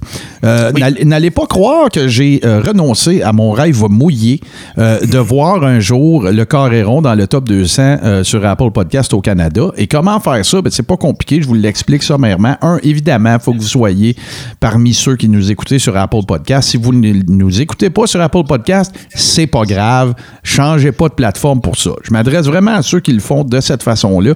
Vous rendez dans l'application, vous faites une recherche, même si vous êtes déjà abonné, vous faites juste rechercher le show. Vous n'êtes pas obligé de vous désabonner, vous rabonner. Non, non, non. Vous faites une recherche, vous allez voir, euh, laisser un avis, vous cliquez là-dessus, vous mettez un petit texte, vous mettez 5 étoiles si vous pensez qu'on les mérite. C'est voilà, c'est tout, c'est terminé. On vous en sera euh, éternellement euh, reconnaissant. Maintenant, pour ce qui est de la poutine habituelle, je vous fais ça rapidement parce qu'on a quand même eu un, très gros show euh, cette semaine. Euh, si vous êtes en train de nous écouter sur Radio H2O parce que nous y sommes exclusivement les lundis à 20h, on vous dit merci beaucoup. Et sachez que vous pouvez nous traîner absolument partout où ce que ça vous intéresse de le faire en nous écoutant sur le dispositif de votre choix, même à partir de la Lune, Toto. Vous pourriez écouter le Coréron si vous êtes abonné. Tout ce que vous avez à faire, c'est vous rendre sur une plateforme, euh, toutes les bonnes pla- plateformes en fait, Apple Podcast, Google Podcast, Spotify et tout bon podcatcher Android, et vous ne nous manquerez euh, jamais. Maintenant, si vous voulez, euh, comment dire, euh, parfaire votre expérience, euh, ben, sachez qu'on a une communauté euh, super intéressante qui s'appelle évidemment, qui, se retrouve plutôt sur Patreon. Donc, vous allez sur euh, patreon.com barre oblique le carréron. Vous allez nous trouver très facilement. Euh, je veux pas faire une liste d'épiceries à pu de tous les avantages que vous allez obtenir. Vous avez juste à vous rendre sur patreon.com barre oblique le carréron. Vous allez tout trouver ça. Mais évidemment, il y a un paquet d'affaires. Il y a des watch-along avec moi, Toto. Il y a des, Survivor Series s'en vient. On fait des watch-along de pay-per-view. On fait un paquet d'affaires. Super le fun, toute la gang ensemble. Alors, euh, allez faire un tour là. Puis euh, sinon, ben écoute, euh, on va faire la cheap plug. Je suis dans une coupe d'autres bebelles également. Donc, le crachoir. Et si vous avez envie de ventiler, si vous faites partie des gens qui en ont un petit peu assez des théories conspirationnistes à pu finir, puis des, des machines au toton euh, qui, qui durent des, des, des, samedis de temps, vous allez faire un petit tour sur Ménage du dimanche sur Facebook et on va tâcher de vous faire euh, prendre une petite pause, une pause café euh, de ces sornettes et de ces foleries. Voilà. Toi, mon cher Toto, qu'est-ce que tu fais de bon tes semaines? Ben, euh, j'ai un Twitch euh, qui bat son play. Euh, on Twitch souvent, donc euh, twitch.tv baroblique Toto Lavigne. Vous invite à aller checker ça. Sinon, il y a ma page Facebook, Toto Lavigne aussi. Euh, si vous la suivez, vous allez être mis au courant de tous mes projets au, mesure, au fur et à mesure qu'ils qu'ils arrivent. Sinon, ben, le vendredi, c'est toujours une grosse soirée, autant sur le Twitch que sur radiodéo.com, parce que c'est dans mon pick-up. Ça bat son plein, ça aussi. On continue. On a eu bien du fun la semaine dernière en faisant le show sur, euh, sur Twitch et sur euh, Radio Déo. On va revenir juste à la radio la semaine prochaine, mais ça va être euh, vraiment un gros show, donc on vous invite. Et puis voilà, le Twitch. Checkez ça. Je Ben ouais. Puis rappelons, avant de se laisser, Toto, on va rappeler à tout le monde que l'épisode de la semaine prochaine va être disponible comme toujours, euh, pas de changement. Sauf qu'il va être disponible également en première, en vidéo, en compagnie de notre chum euh, Steve Sauvé sur euh, la page Facebook, évidemment, le Coréron. On pourra peut-être s'arranger aussi pour la cross-poster euh, Toto sur Toto Lavigne également, là, pour s'assurer Ouais, ouais, que ouais, on va s'arranger. un maximum de gens voient ça. Et puis, sinon, ben, ne, ne me reste qu'à vous rappeler que euh, 5 étoiles, ça prend 30 secondes. Euh, vous êtes notre seule publicité. Alors voilà. Sinon, venez faire un tour. Patreon.com, barre oblique, le carréron. Moi, je vous laisse jusqu'à la semaine prochaine avec le meilleur mash-up de musique de lutte pour tout show qui concerne la lutte et qui est diffusé exclusivement sur Radio H2O les lundis soirs à 20h. Une composition de mon grand chum, Super Dave Bérubé. Toto, on se parle la semaine prochaine. Bonne semaine.